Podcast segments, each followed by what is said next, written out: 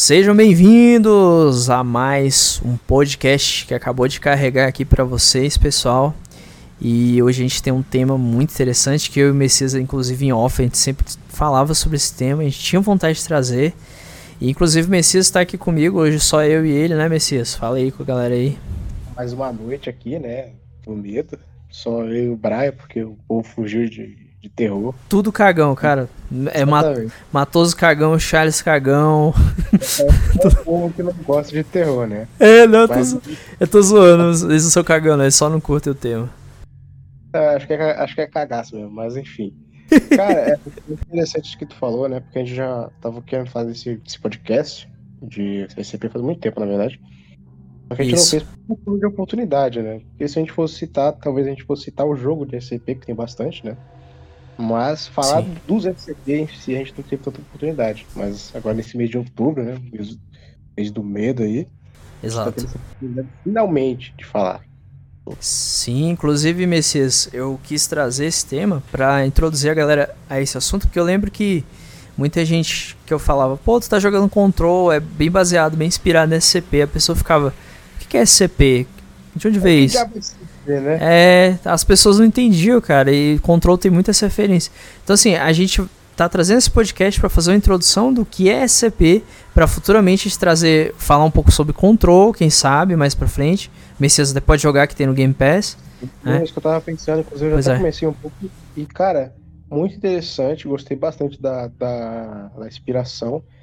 E é, é, é, legal a pessoa ouvir e ouvir por exemplo, um podcast de Control mesmo, que a gente pode falar dos SCP de Control, né? Sim, também tem isso. Exatamente. E futuramente a gente pode trazer também um, um podcast falando só de jogos de SCP. A gente também pode estar tá falando, né? Então hoje trouxe o Messias aqui porque ele gosta do tema assim como eu, que a gente já deu spoiler aqui já, que é os SCPs, né? Que a gente até comentou por alto. Messias, é contigo, cara. Hoje ele que vai iniciar o podcast, vai dar aquela introdução e explicar melhor o que é SCP aí para vocês que estão ouvindo. Então, galera, vou, vou começar aqui a explicação do que basicamente o que é um SCP, o que é a fundação, né? Fundação SCP. É, também vou explicar um pouco sobre as classes de SCP, né? Porque os SCP eles são divididos em classes, eles não é, não é alguma coisa só. Mas basicamente SCP significa Secure Content and Protect, né? Que é a SCP Foundation. E é basicamente uma fundação é, que o objetivo dela, né, é, da fundação, é analisar essas anomalias que eles chamam de SCP, a gente chama de SCP, né? E tem muitos SCP, uh, é, se não me engano, essa, onda de SCP começou com a onda de creepypastas, já é bem antigo, né? Creepypasta na internet é bem antigo. E a SCP Foundation é basicamente isso, né? É uma wiki que reúne todas essas essas creepypastas. Mas é, é, é, é, bom dar um adendo aqui que muitas pessoas não levam creepypasta a sério eu, eu, entendo completamente isso. Se você for ver um pouco sobre a, a comunidade de creepypasta ou de essas coisas, realmente não dá para levar a sério, porque é realmente muito bobão, cara, mas Mas aí é que esse CP entra para fazer o diferencial. Quando a, a época da, das creepypasta, por exemplo, Creepypasta Brasil tava bombando bastante, os canais de creepypasta, o, a, o SCP ele começou a bombar, só que mais nichado. Tendo ou não, o SCP ele, ele é o tipo de, tem muitas aspas, que passa, mas bem mais nichada para um público específico, né? Por isso que, inclusive, é que eu acredito que porque que é mais interessante, né? Sim, é sem falar mais, que é... quase ninguém conhece também, né? Sim, principalmente no Brasil, né? Lá fora é mais famoso, lá fora você vê muita gente conhece, até porque eu lembro que o PewDiePie até chegou a fazer vídeo daquele jogo SCP, então estourou por um momento, mas é bem mais nichado que Creepypasta. Hoje, porque, querendo ou não, se tu perguntar o que é Creepypasta, ou sei lá, falar de história que fizer pra alguém, vai saber na hora o que, que é, né? Mas se você perguntar SCP, já é um assunto completamente diferente, né? Na ambientação, né, na imersão, a, a SCP Foundation é basicamente uma fundação. O objetivo dessa fundação é conter anomalias. Então pensem assim, como se eles fossem os MIB, né? Homem de preto do, do mundo real. Isso.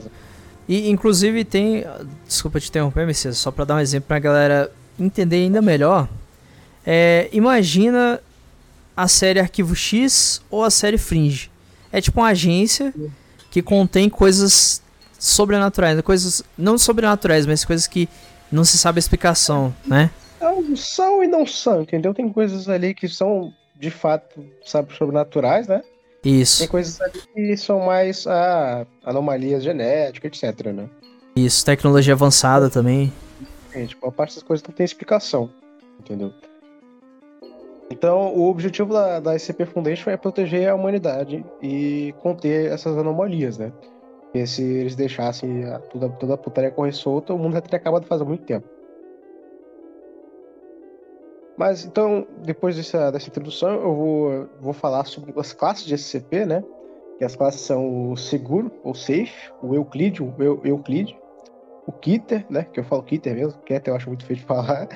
É, o Talmiel, que já é uma. É, se eu não me engano, a, o Talmiel ele era uma classe, subclasse, né? Da, que tem várias, mas depois veio, veio se tornar uma nova classe de fato, né?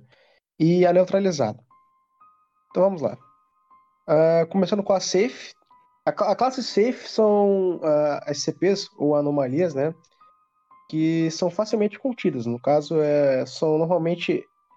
É, não é sempre que isso acontece, mas normalmente a, as anomalias, né, os SCPs em classe Safe, eles são SCPs é, mais objetos ou locações, lugares, e normalmente não tem consciência própria. O, o safe não quer dizer que eles sejam necessariamente seguros, mas que eles são de fácil contenção, né? Porque o objetivo é, da, da fundação é conter SCPs ou até mesmo neutralizá-los, né? Mas os em classe safe são seguros entre muitas aspas porque eles são facilmente contíveis, contidos, né? Ou eles são inertes, ou que basicamente eles não são ativados do nada ou precisam de motivação. Então, enquanto eles estão contidos, eles são completamente seguros, né? Mas não quer dizer que se você ativar um, não vai destruir o mundo, entendeu? Sim, sim, eles. Tipo assim, é. Já deram jeito. Tecnicamente deram um jeito nele, tá calminho, deram, é, deram maracujina, né?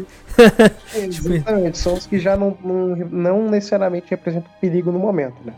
Claro que se saísse da contenção, com certeza representariam. Sim. Mas são os que basicamente a CP Foundation conseguiu de fato conter e se não for quebrada a contenção, tá de seguro, de verdade. Igual aquele da máscara, né? Que tá guardado. E tá. o próprio 093 que a gente vai trazer hoje, né? E tem alguns que, que estão safe. E é interessante a gente afirmar, eu afirmar, né? Que vai, vão ter CPs que ou eram safes e foram para Euclid, ou eram Euclid e foram para Kita. Porque essa mudança, né? Porque querendo ou não, o ASP Foundation ela não é algo inerte na, na, na lore. Né? Tem a lore continua. Então tem SCP que já foi neutralizado, tem SCP que mudou de classe, de classe primária, né? Então, talvez quando você esteja ouvindo esse podcast, o SCP em questão tenha mudado de classe, mas infelizmente é o que acontece, né? E como eu disse, tem toda uma lore e é como se fosse algo contínuo. É, na verdade, é algo contínuo, né? Mas é basicamente isso aí. Pode ser que seja atualizado sem mais nem menos, né? E indo para a próxima classe, que são os Euclides, né? Ou Euclídeos. Antes de, come de começar a falar dos Euclides, é interessante a gente falar que os Euclídeos, qualquer SCP que tenha consciência ou sem ciência, para quem não sabe, é a questão de você pensar, a questão do é, penso logo existo, né? O, a anomalia, o SCP vai ter a consciência acional. Todos os SCPs ou anomalias que têm a, a sapiência já são considerados Euclides, né? Classificação de Euclídeos são, meio, diria, o meio termo da SCP. Né? eles estão inicialmente contidos, mas que eles, a fundação não tem conhecimento suficiente para conter ou mesmo neutralizar esses, esses SCPs. Uh, é, não quer dizer que uh, eles são completamente destrutíveis ou tem tanta diferença assim do Euclid para o Safe, mas sim que eles são mais imprevisíveis na questão da contenção basicamente. É porque normalmente é por insuficiências de pesquisas, né? A, SCP Foundation é uma fundação de pesquisas, então eles estão sempre uh, monitorando, estão sempre prosseguindo com vários experimentos, que inclusive a gente vai abordar eles. E é basicamente isso, os euclídeos. Agora, a, vamos, nós vamos para os Kitter, né? Que da mesma forma é, é, escrito da mesma forma tanto em português quanto em inglês, né? Mas tem quem falar Keter, eu não acho, acho muito feio falar assim. Meio errado, né? É esquisito, cara. Enfim. O, já as anomalias críticas são as que realmente, basicamente, a SCP Foundation não consegue conter completamente, ou mesmo não conseguem, né? Normalmente as anomalias estão fora do alcance da, da SCP Foundation, ou eles realmente não têm um mínimo de ideia de como conter. E normalmente, quando um objeto, uma anomalia é considerada Kitter, o objetivo principal da fundação é neutralizar esse objeto, né, essa anomalia. Outra coisa também é que normalmente uh, as classes inferiores a Kitter uh, representam um perigo, uh, um perigo mais, como a gente pode dizer, regional, né? Mais para aqueles que interagem com o tal SCP ou a tal anomalia. Já Kitter normalmente são SCPs que podem até mesmo destruir universos, né? Então, sendo muito mais perigosos. E é até interessante você ver a diferença, né? Porque Sim. enquanto o Euclídeo são SCPs que estão parcialmente ou completamente contidos, né? Como, por exemplo, safe. E já os kits são coisas que desafiam completamente as regras e a realidade. Tipo aquele da porta, né? Que tem uma porta, que tem uma entidade lá dentro e tal. Sim, esse é muito bizarro. Por exemplo, aquele. Tem um, tem um kit muito interessante que é aquele que te leva pra porta. É outra porta também que te leva pra outra dimensão. Que Ai, um isso é louco, isso, cara. Isso é, louco. é, muito bizarro, muito... né? Cara? Gente, só pra vocês terem uma ideia, existem um monte, tem uns que são bem besta, o Messias até vai falar um pouco depois, mas tem uns muito bons, cara, muito inteligente e interessante, que se eu podia pegar um SCP desse e fazer um filme, e daria um filme de terror, um filme de suspense, muito melhor do que qualquer filme desses que estão saindo hoje em dia. Exatamente, cara, é isso que eu penso, porque é muito triste pensar que teve filme do Slenderman, mas não teve nenhum filme de SCP. Pois é. Mas, é porque, é, é porque tem que ser de graça, né? Que eles não podem cobrar é, também. Isso que inclusive falar.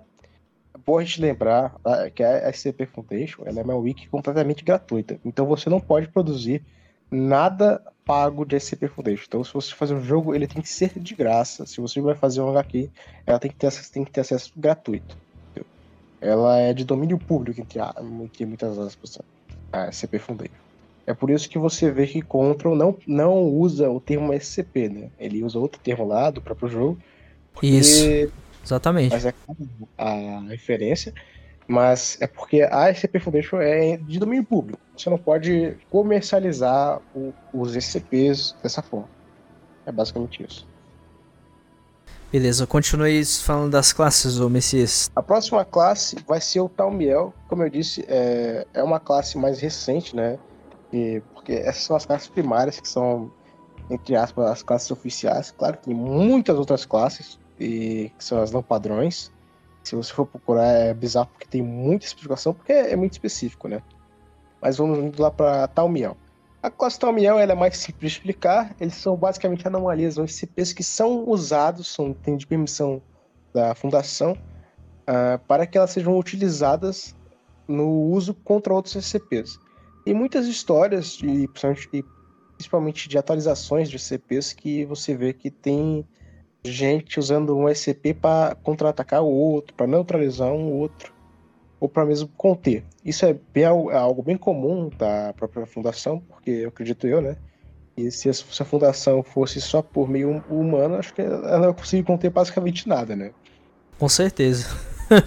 tantos SCPs ali que são impossíveis de um ser humano conseguir fazer alguma é, coisa, né? Tem muito SCP ali que tá completamente fora da realidade humana. Inclusive, inclusive, Messias, uma coisa interessante no Control, aquele prédio onde eles contêm as coisas, ele próprio é um SCP, né? Então. É, exatamente. Inclusive, louco. tem muitos SCP que são localidades, né? Como eu disse. E a maioria desses SCPs que são localidades, que são coisas, tem SCP que são estradas, etc eles são considerados saves normalmente porque eles têm que ser ativados ou eles normalmente são inertes, né? E agora indo para a última, pra última classe, que seriam os neutralizados. Não tem muito o que falar. Basicamente, os neutralizados são aqueles anomalias, né? E já não são mais SCPs, né? Que foram desativadas ou que foram completamente destruídas. Né? É, isso serve para os dois. Pode ser que o SCP tenha perdido as suas, uh, entre muitas aspas, né? Suas, seu, seu poder de SCP, né? Sua anomalia simplesmente voltou ao normal, ou pode realmente ter sido destruído de alguma forma. A fundação conseguiu destruir, ou usou um tal miel, um TCP para destruir, né?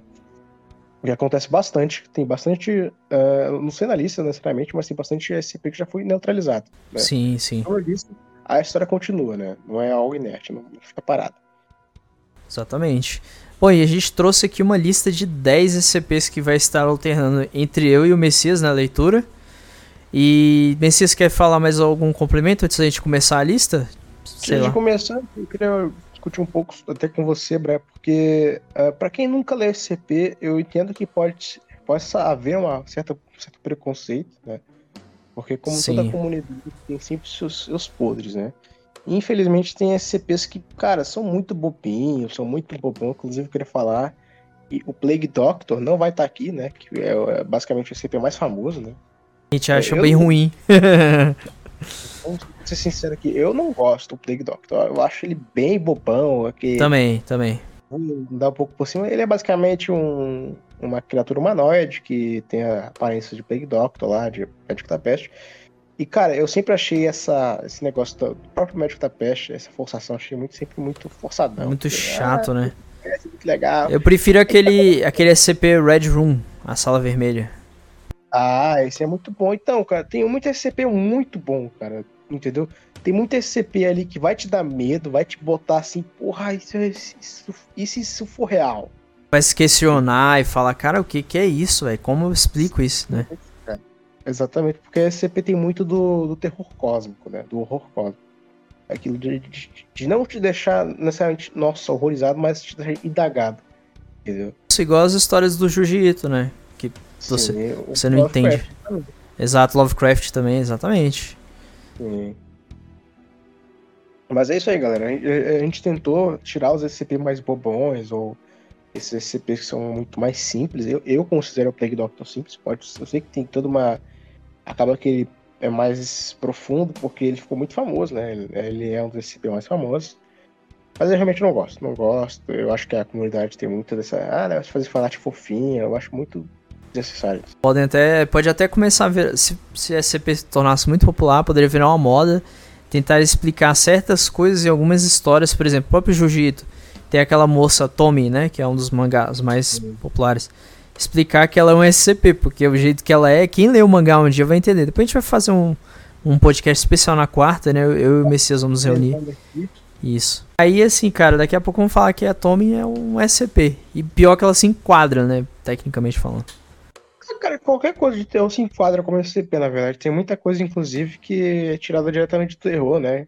Que não Sim. é necessariamente a mesma coisa, mas tu vê a, a clara referência, né? A clara criação. Sim, sim. Então qualquer coisa que seja anormal dá para inferir ali como um SCP. Lembrando que eu trouxe três SCPs enquanto o Messias trouxe cinco.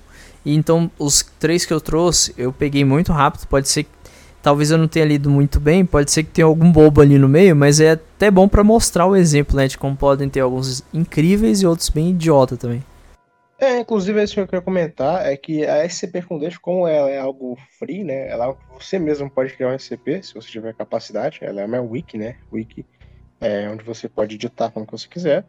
É, vai ter muita coisa boba, cara. Vai ter muita coisa maravilhosa, porque a mente humana, ela é incrível. Mas vai ter muita coisa boba. Vai ter muita coisa assim que tu vai ler e pensar, puta merda, o que que eu tô lendo? E você vai só pular. Isso é uma, Exatamente. uma experiência que eu tive, porque eu acho que eu cheguei a ler os 300 SCPs direto, assim, eu lia um, lia outro, lia outro. E tinha muito SCP bobão, cara, entendeu? A gente vê 5 mil SCP, né? Tem muito bom, tem muitos, muito bom. E tem outros que são é, qualquer coisa.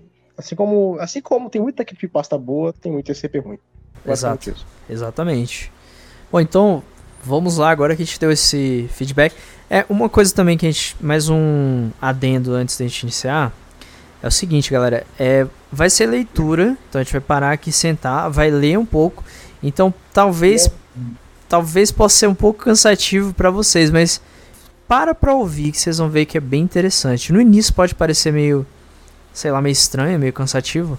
Mas depois vai ficando interessante quando a gente começar a descrever, né? É, você tem que entender que é interessante ouvir o SCP, porque até é um pouco melhor. Porque tem gente que eu mesmo, eu gosto bastante de ler, mas tem momentos assim que ler dá uma enjoada. Eu gosto de ouvir também. Eu costumo até seguir um canal de SCP no Spotify mesmo. em áudio eles postam americano e tal. E ele sempre estão lendo lá alguns SCPs. E é bem massa, eles atuam também. Então a atuação é até boazinha, trilha de fundo. Então é bem interessante. E eu acho bem mais interessante também, porque eu, querendo ou não, cara, eu sou meio molenga pra ler. Eu gosto de ler mais mangá e HQ. E até nisso, às vezes, eu fico meio com moleza pra ler, saca? Eu não sei como é que é. Pois é.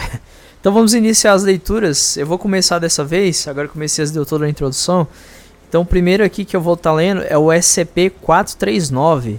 E o Messias depois pode estar tá comentando alguma coisa, a gente vai comentar um pouco sobre ele também. E depois. Sim, né? né? Lembrar que a gente não vai só ler, né? A gente vai comentar. Isso, exatamente. Não é só leitura, a gente vai falar um pouco. Inclusive, esse aqui tem uma imagem, né? Até. E é uma imagem. É legal cara, de vocês irem pesquisar um pouco sobre o SCP, porque tem muito SCP que tem imagem e tem fanart. Exato. Então é interessante verem com os próprios olhos. Porque tem muita gente, eu já fui assim, que querendo ou não é difícil imaginar essas coisas, né? Então, Exato. é bom a prestação de um artista sobre a tal SCP. Sim, inclusive na descrição tanto do Spotify quanto as outras plataformas de áudio, Apple Podcast também, né? Porque a, dando um adendo aqui, estamos em quarto lugar na Apple Podcast de busca de podcast games, né? Quero agradecer a galera toda que tem ouvido. A gente vai estar tá lá na descrição, todos os SCPs que foram citados, e no YouTube também, tá, galera? Então, obrigado aí todo mundo que está ouvindo. Novamente agradeço não só a galera do Apple Podcast, mas de todas as plataformas que estão ouvindo. E vamos estar colocando ali todos os SCPs que foram falados, beleza? Então vamos começar aqui com SCP-439, que começa da seguinte forma. Item número SCP-439. Classe do objeto: Euclídeo. Procedimentos especiais de contenção.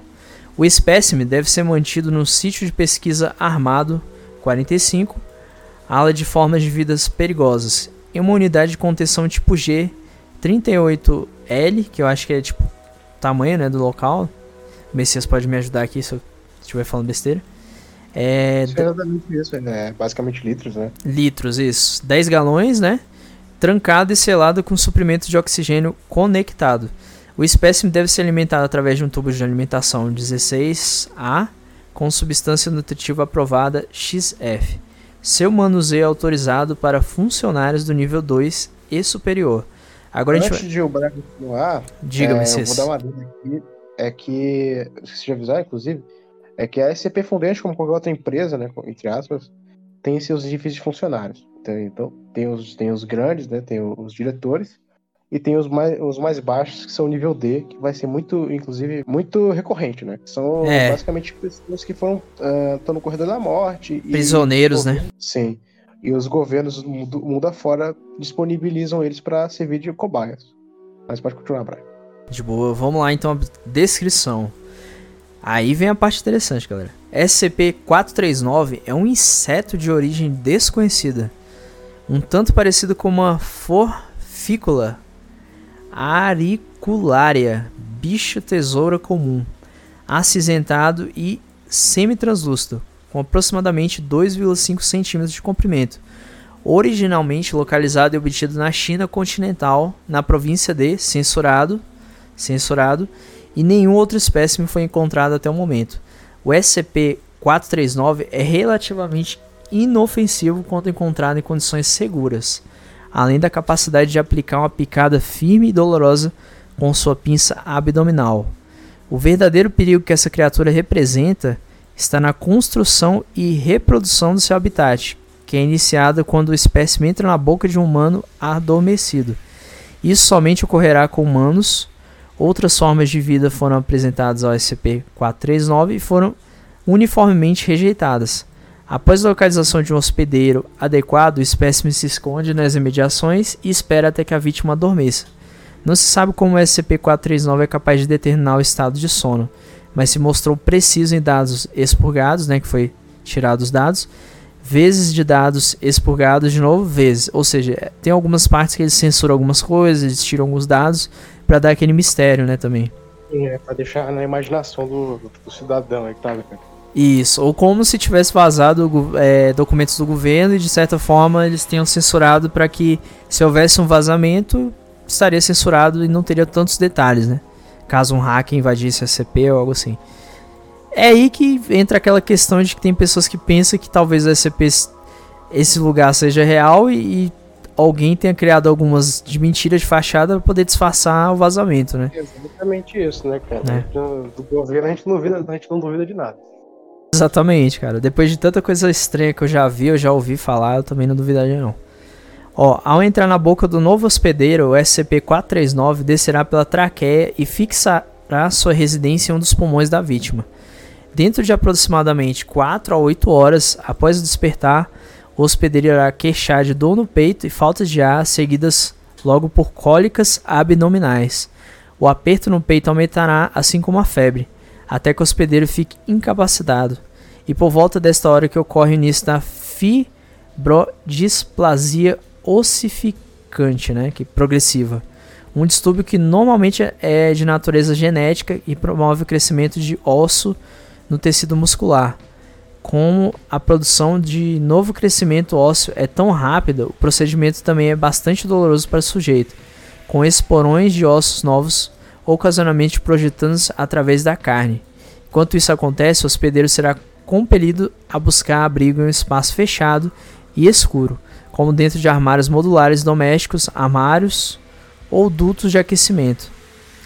Nos primeiros três dias sem tratamento, o hospedeiro ficará completamente retraído e imóvel devido à dor extrema do crescimento de osso novo juntamente com a dificuldade de respirar. Nesse ponto, o corpo do sujeito começará o estágio final de transformação em uma colmeia de osso, tendo se escondido em seu novo lar. O corpo do hospedeiro se encolherá em posição fetal Porções inteiras da estrutura esquelética irão se deslocar ao longo de dados expurgados, até que o corpo do hospedeiro esteja aproximadamente esférico por natureza e reduzido a 3 quartos do seu tamanho original. Novas protrusões ósseas continuarão a crescer e, se possível, ancorarão o corpo permanentemente em seu novo local. A estrutura esquelética é quase completamente irreconhecível, tendo sido convertida em uma gaiola redonda para proteger os órgãos internos e a colônia. Aí vamos lá, nesse ponto a transformação está completa. A rainha original que entrou no hospedeiro terá produzido de 20 a 30 mil descendentes que funcionam como operários, zangões e guerreiros em uma hierarquia típica de colmeias de insetos.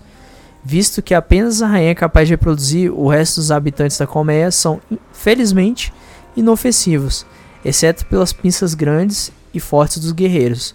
O interior do hospedeiro original é quase irreconhecível como um corpo humano, certos órgãos são removidos e usados como alimento, enquanto outros são modificados pelos insetos operários para servir como câmeras de incubação de ovos.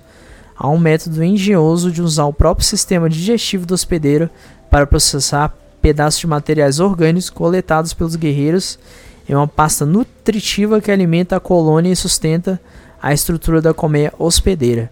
Depois de quatro. Bizarro, né, mano? É muito estranho. Só de imaginar que já dá uma agonia. Depois de 4 a 6 meses, uma nova rainha emergirá das, é, das ranks, né? E escolherá um zangão com o cal casalar. Nesse ponto, a colônia se destruirá rompendo dados expurgados, na qual morre a maioria dos insetos. Operários zangões são inadequados para sobreviver fora da colmeia hospedeira, e os guerreiros abandonarão o local vagando para longe, suas tarefas concluídas. Nenhum alimento será consumido pelos guerreiros que não seja a pasta nutritiva produzida pela colmeia de origem. A nova rainha se aventurará, fertilizada, em busca de sua nova colmeia. Incrivelmente, o trauma da evacuação não é o que finalmente causa a cessação da atividade biológica da colmeia, mas a morte por fome. Aí temos um adendo aqui, tá, gente? Adendo. Em um desenvolvimento particularmente perturbador, a doutora Censurado realizou uma série de experimentos para determinar a extensão do dano ao corpo do hospedeiro após ele ter terminado a transformação em uma colmeia. Embora já tenha tido descoberto por autópsia que partes do cérebro são feitas ocas para servir de alimentos, outras permanecem intactas, presumivelmente para regular as funções corporais que continuam. Durante a última rodada de experimentação, censurado, aproveitou a oportunidade para examinar a colmeia de perto logo após a transformação. Embora os olhos sejam eventualmente alcançados é, e usados como fonte de alimento, no ponto em que censurado realizou o exame, eles ainda estavam intactos. Abrindo as pálpebras, examinando-os com uma lanterna, censurado, descobriu que os olhos do hospedeiro acompanhavam o feixe. A experimentação foi encerrada e nenhum teste adicional está sendo agendado. Agora é hora da gente comentar, né? E aí, Messias, começa aí. Cara, esse CP ele é muito interessante, né? Porque ele trata não de bicho extradimensional, inclusive ele foi encontrado né, na China, né? No nosso, no nosso mundo. Ele é basicamente um parasita barra inseto, né? Inclusive existem sim um, parasitas, né? Que fazem esse tipo de coisa. Não necessariamente eles usam o corpo do hospedeiro como colmeia, tão complexo assim. Mas tem muito parasita, inclusive de insetos, né? uh, parasitas fúngicos, etc., que usam o corpo do, do hospedeiro, né? Seja uma criatura, um artrópode ou uma, um, um inseto. Até ser humano, de... inclusive. É para se alimentar e tal. Para se alimentar e sustentar, né? Que é basicamente o que o parasitismo faz. E é muito bizarro, porque mesmo que isso seja meio fora da realidade, né? Nesse sentido, uh, toda essa questão da, do ser humano que foi atingido por isso, basicamente virar uma colmeia gigante e esférica, mas é, não é algo tão fora da realidade assim, entendeu? É algo que eu consigo ver evoluindo para realmente acontecer, entendeu? Porque, sim, como eu disse, tem em menores escalas, né? Com criaturas menos evoluídas, né? Com formigas, etc. Existem parasitas que fazem coisas parecidas. Então, essa é a parte mais bizarra. A outra parte mais bizarra é que o adendo dá a entender que o hospedeiro está consciente o tempo todo e sente tudo o que acontece. Cara, imagina você lá, você vira essa colmeia e você tá o tempo todo consciente disso que tá acontecendo. Sentindo dor e tudo, né? Exatamente, e não podendo falar e não fazer nada. E pelo que parece, dá a entender que é, é irreversível isso que acontece, né? Sim. E o, hospedeiro, ele não. E, inclusive, né? É interessante a gente pensar que o hospedeiro ele não morre devido à explosão, né, ao rompimento, que a colmeia basicamente se rompe para a rainha poder sair, mas não, ele, ele morre de fome, cara. Então imagina você nessa situação, sabe? Sinistro, velho. Não, é, é, é muito assim, é uma coisa que é igual o Messias falou, é uma coisa que poderia ser real, entendeu? Porque esse SCP é o mais, assim, digamos, em termos realista mesmo. E ficar imaginando a situação. Enquanto eu li aqui, já me deu um, um frio, um embrulho no estômago, uma agonia só de ler, cara. Então imagina vocês aí que estão ouvindo, né, o que eu li, como é que não estão se sentindo nesse momento, né? Porque é uma, é uma sensação agoniante. Imagina a pessoa sentindo isso, né, Messias? É exatamente isso, cara. Porque o quê? Você pensa que, como eu disse, é, é algo bem parecido com a realidade. Porque o parasitismo é algo bem comum na, na, na vida, né? A gente tem, por exemplo, uh, parasitas humanos, como lombriga, solitária, que são criaturas que vivem dentro de você e se sustentam em você. Inclusive, a solitária pode te matar de uma forma ou de outra.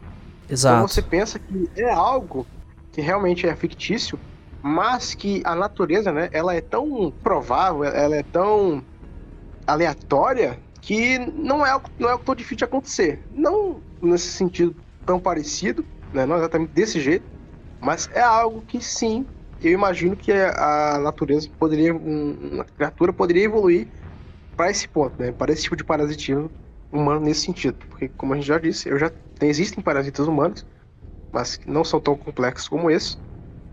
Mas é interessante, né, porque é basicamente realmente uma colmeia. Inclusive tem a questão do alimento pastoso, né, que eles comem, que é como se fosse um mel que o, o corpo do hospedeiro produz, né? Exatamente. Inclusive, ah, se eu não me engano, posso estar enganado, mas as abelhas, elas só se alimentam do mel, né? O mel ele, foi, ele é feito para as abelhas se alimentarem. Então é bem parecido mesmo, cara. Sim, sim. É como se fosse um, uma colmeia humana mesmo, né? literalmente. Para pra pensar que às vezes a, essa mel que eles produzem podem ser tanto algo e, é, o próprio inseto produz, mas também pode ser baseado no sangue da pessoa, já que está dentro do corpo dela, né? Uhum. Pelo que eu entender, é justamente isso, né? Eles usam o fator do ser humano, o digestivo, né? Uh, já produzir enzimas para digerir as coisas, digerir as coisas, né? Naturalmente, as bactérias, etc. Contra o próprio ser humano. É bizarro, cara. É, é um negócio que dá agonia bizarra, porque é, é, pior porque acontece quando tu dorme, entendeu? E, os sintomas iniciais são coisas que, tipo, é, são sintomas normais, querendo ou não, né? o negócio, ah, comi algo ruim ali, meu, ah, bateu mal a feijoada, entendeu? Então, cara, é bizarro. Então, a próxima vez que tu sentir uma dorzinha no peito aí, uma dor na barriga, cuidado, cara. Exatamente, né? Vai que é uma coisa pior do que você imaginava, né? Vai que é um. Exatamente, cara, exatamente. Vai que é um SCP ou um inseto. E assim, cara, esse negócio de parasita é bizarro, porque mesmo que não exista algo no nível desse SCP, essa parasita que vai pra barriga, que eu esqueci o nome, acho que é, acho que é a própria lombriga, né? Tem um outro também, esqueci o nome. Tem lombriga, tem a solitária, tem vários. Acho que é solitária, Sol... que ela vai pro cérebro é, depois, né? É, acho que, é, não sei, a, a solitária que é aquela bem grande, que chega a ter 15 metros. Sim, e tem uma, cara, que ela vai pro cérebro da pessoa. Ah, sim, eu conheço esse, aquele que é, é irreversível porque não dá mais pra... Isso. É, quando chega no cérebro, cara, é despedir de é, todo mundo, já era. Pra pensar, é, cara. Sim. É, tem uns bichos aí que, se tu não tomar cuidado, já era. Exatamente. Bom, e agora pra segunda leitura aí, eu vou deixar com o Messias, né? Ele vai ler o SCP 3333, né, Messias? Já... Exatamente, e é um dos meus SCP favoritos. Eu, é um dos mais interessantes, assim. Uh, mexe com realidade alternativa, enfim. Eu vou ler aqui. Número do item: SCP-3333. Classe de objeto: anteriormente seguro, agora Kitter.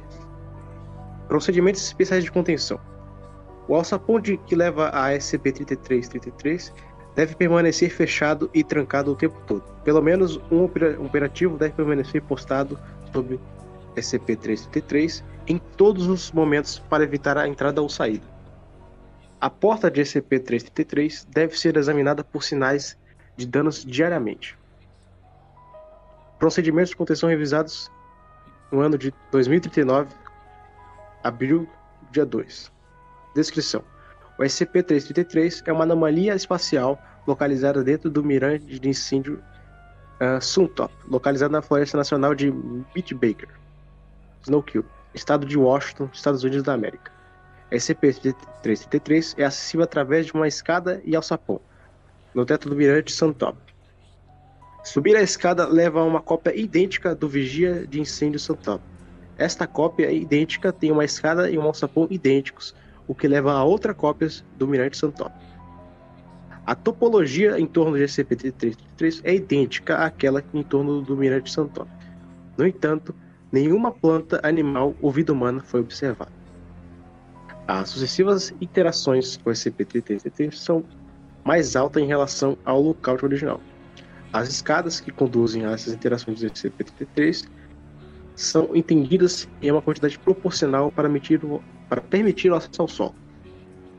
SCP-333 foi descoberto pela primeira vez após a restauração do Mirante Santó, após a atividade vulcânica perto do Monte Rainer. As origens de SCP-333 não são conhecidas. Nenhum membro do serviço de parque envolvido na restauração do Mirante foi responsável pela construção da entrada de SCP-333. No momento da descoberta, o alçapão de SCP-333 estava trancado com um cadeado. Para acessar o SCP-333, o alçapão foi forçado a abrir. Nenhuma chave foi encontrada. Agora é interessante porque a, a, as próximas coisas vão ser os diários de, exploração de SCP. Porque alguns SCP, o último não teve, mas a maioria de SCP, dos SCP, né, das anomalias, eles têm os seus diários de exploração, que são basicamente uh, as pesquisas que foram prosseguidas né, para SCP. E vou começar, no caso são três explorações mais um, um bônus ali no final. Exploração número 1. Um. Parâmetros da missão. Reconhecimento inicial de SCP-333. Uh, ah, agente pessoal D4F68A. Informações adicionais. D4F68A foi equipado com gravador de exploração audiovisual de edição padrão. A exploração foi supervisionada pelo Dr. pela Dr. Williams e uma equipe de apoio localizada em um posto de observação temporário dentro do mirante do incêndio de Sultan. Log inicial. Dr. Williams. Teste. Teste. Você está ligado? D4. Eu vou. D. Eu tenho que falar sempre a mesma coisa, vou falar. D4 só. D... D4 pode ser? Uhum. D4. Sim, olá. Breve pausa. Doutora? Williams, excelente. Prossiga para o SCP-333. Há um breve momento de feedback de áudio devido à proximidade entre Dr. Williams e D4.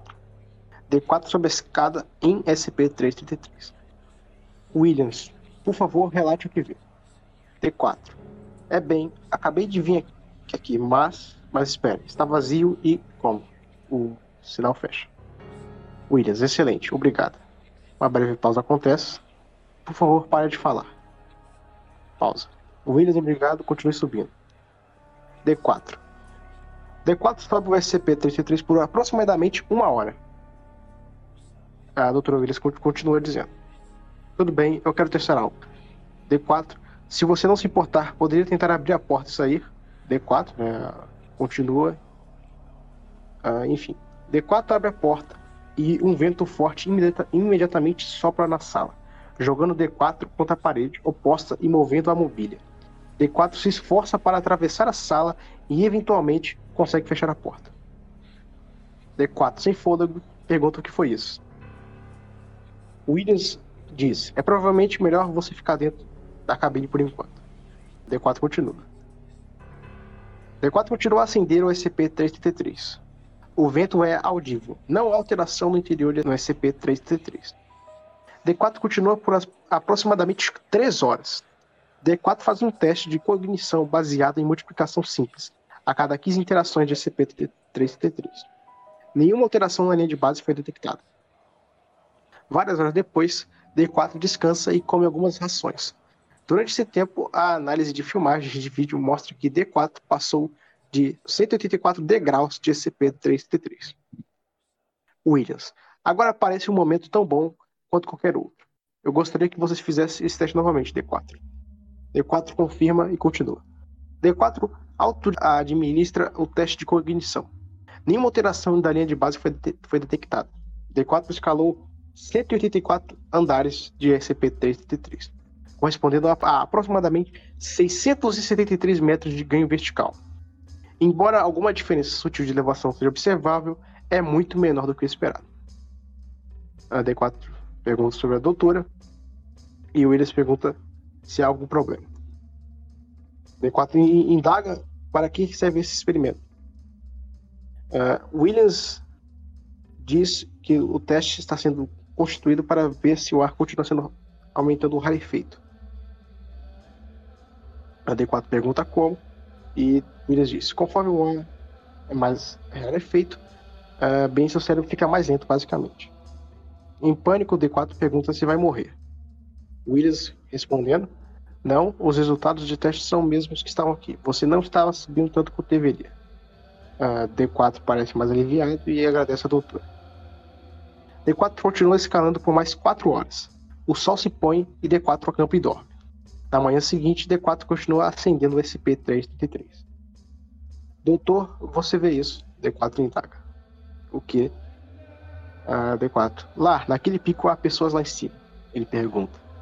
Em uma crista a sudoeste de SCP-333, duas pequenas figuras podem ser vistas. Elas estão imóveis. Essas figuras só podem ser vistas na perspectiva de D4. Eles não são visíveis do, do acampamento base. D4 está perguntando para a doutora se há algum binóculo em seu equipamento.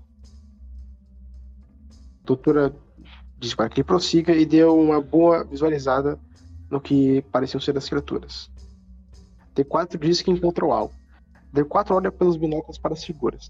O acampamento base tenta aproximar as figuras com a câmera do D4. No entanto, a resolução é muito baixa e nada pode ser identificado. D4 diz que não consegue vê-los, eles estão apenas fora de foco. Quando ele se assusta. As figuras se viram e vão para trás da crista. Eles viram o reflexo de, do binóculo de D4. Dr. Williams pergunta se ele tem certeza. Eles eles olharam diretamente para mim. Uma pausa acontece. Acho que o Williams apontou, diz D4. Williams diz para que ele prossiga. D4 é instruído a continuar escapando do ST-33. As deliberações são realizadas no acampamento base sobre as figuras. Nenhum consenso é alcançado. D4 continua subindo para o andar 345 na interação do SCP-333. Nenhuma outra figura é vista. D4 acampa até de manhã. No dia seguinte, D4 se esquece de ligar sua câmera e microfone até se lembrar. Pouco depois, D4 expressa sentimentos de ansiedade e mal-estar. Você tem que me deixar descer, doutora. Algo não está certo aqui, D4 indaga. Algo concreto? Doutora pergunta. Não sei, mas algo não está certo. Tudo isso escrito na parede. Uh, Williams reafirma que não há nada escrito na parede, segundo as gravações de vídeo. D4. Bem, uh, veja uma coisa, doutor. Não sei o que, o que dizer, mas está aí, eu tenho certeza. Entendo, você chegou até aqui, continue indo. Afirma a doutora. D4 continua acendendo o SCP-333, ocasionalmente solicitando permissões para retornar à base. Todos os pedidos são negados. As filmagens de vídeo são analisadas para, por agentes de ou médicos. Nenhum foi encontrado. No nível 527, a topologia de SCP-33 muda drasticamente. Várias cópias do vigia de incêndio Sintop estão conectadas entre si em um padrão de grade, acessível através da porta do vigia. Não há luz natural e nenhum sinal de céu ou solo. Está completamente escuro. Nenhum vigia tem alçapão ou escada. E isso, isso não está certo, doutora. Você tem que me tirar daqui. Eu não consigo ver. Calma, por favor, você tem um abajur de emergência e uma lanterna em sua mochila. Por favor, use-os. D4 tenta acender a luz e elas não ligam. D4 é instruído a verificar os compartimentos da bateria. Eles estão vazios. D4 é instruído a usar a bateria de reserva da mochila, mas ele não conseguiu localizá-las. Não há nada aqui. Nada está certo. Me solta, por favor. O Williams afirma que ele deve prosseguir. D4 indaga, espere, ele diz que acha que viu algo. Dr. Williams continua indagando o que ele deveria ter visto. Nada é visível na câmera de D4. D4 diz: Eu não sei, não está certo. D4 começa a entrar em pânico. Deixe-me descer, doutora, eu tenho que sair daqui. Williams diz: Você está sumariamente baleado se voltar para baixo. Que é isso que você vê? A câmera e o microfone de D4 são cortados simultaneamente. Williams continua tentando manter contato com o D4, mas câmera e seu microfone estão continuam desligados. A análise das imagens de vídeo do D4 não é capaz de revelar a causa do blackout de informação. Erro de equipamento é considerado improvável, devido à circunstância do desaparecimento do D4. É a possibilidade de objeto anômalo desconhecido na parte superior de SCP-333. Outra expedição é proposta e aprovada. Caraca, cabuloso demais, mano. Cara, eu, eu gosto muito desse, desse CP. Sim. É, é interessante, né, comentar aqui. Porque ele é muito legal por causa que ele mexe com sequência de outra dimensão, né? Sim, cara. É, é um... Claramente não tá no mundo real ele, tipo, ele subiu 500 andares, mas ele não subiu tanto quanto parece. É, é, bizarro, cara. Eu não consigo botar na minha cabeça. Cara, e é incrível. É uma história tão bem escrita em tão pouco tempo que daria um excelente filme. E cadê, cadê esse tipo de pessoas criativas sendo roteirista ou diretor de é, filme, né? Cara, exatamente, porque tem filme do Slender que é horrível, mas não tem filme de nenhum SCP que, pelo menos, beleza. A gente, a gente não pode fazer filme de SCP, mas dá para pegar inspiração e fazer algo muito interessante, cara. É um terror assim que assusta mesmo. Não, inclusive, depois, quando a gente estiver no final do podcast, eu vou indicar um canal no YouTube que eles fazem curtas vídeos de SCP. Eu vou estar tá indicando aqui pra quem quiser ver, inclusive pra você, Messias, caso você não conheça. Pois é, e é americano, é óbvio, né? Porque brasileiro, dificilmente. Ah, brasileiro, nem é Nem eu vejo, exatamente. Nada contra, galera. Nós não estamos é, sendo contra o Brasil, mas é que, tipo assim, cara, infelizmente, no Brasil, a galera. O pessoal prefere Difícil. fazer vídeo de mansão do que fazer vídeo bom, exatamente. É exatamente, caprichar, né? Tipo assim, se fosse tipo um cara que nem o Wilson lá do Conor Contra-Ataque produzindo vídeo de SCP, aí sim eu me animaria de ver, entendeu? Exatamente. É? Exatamente, o nível de qualidade, né? A questão do nível de qualidade. Infelizmente, o povo não quer saber disso. Exatamente. Mas aí, Messias, vai lá pra exploração número 2 aí. Exploração número 2. Parâmetros da missão: determinar a razão por trás do desaparecimento de D4, localizar quaisquer objetos anômalos localizados por D4 e identificar quaisquer entidades anômalas presentes em SCP-333.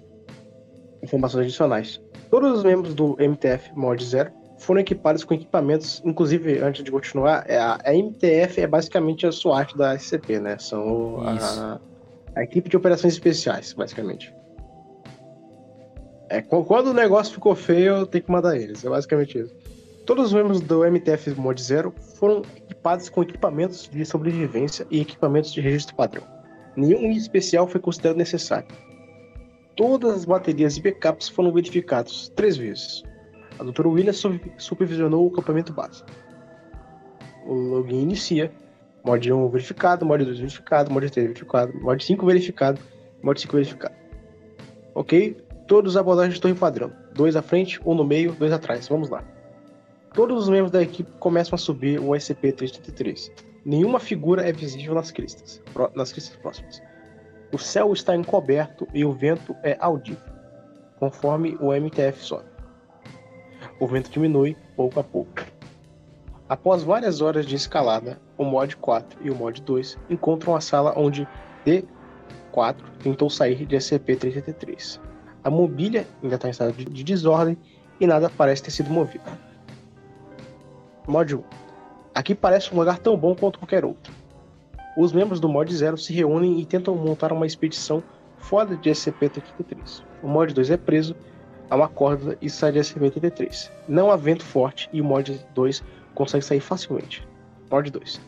Não há nada aqui, doutor. Williams. Isso é estranho. Suponho que morreu. Continue explorando.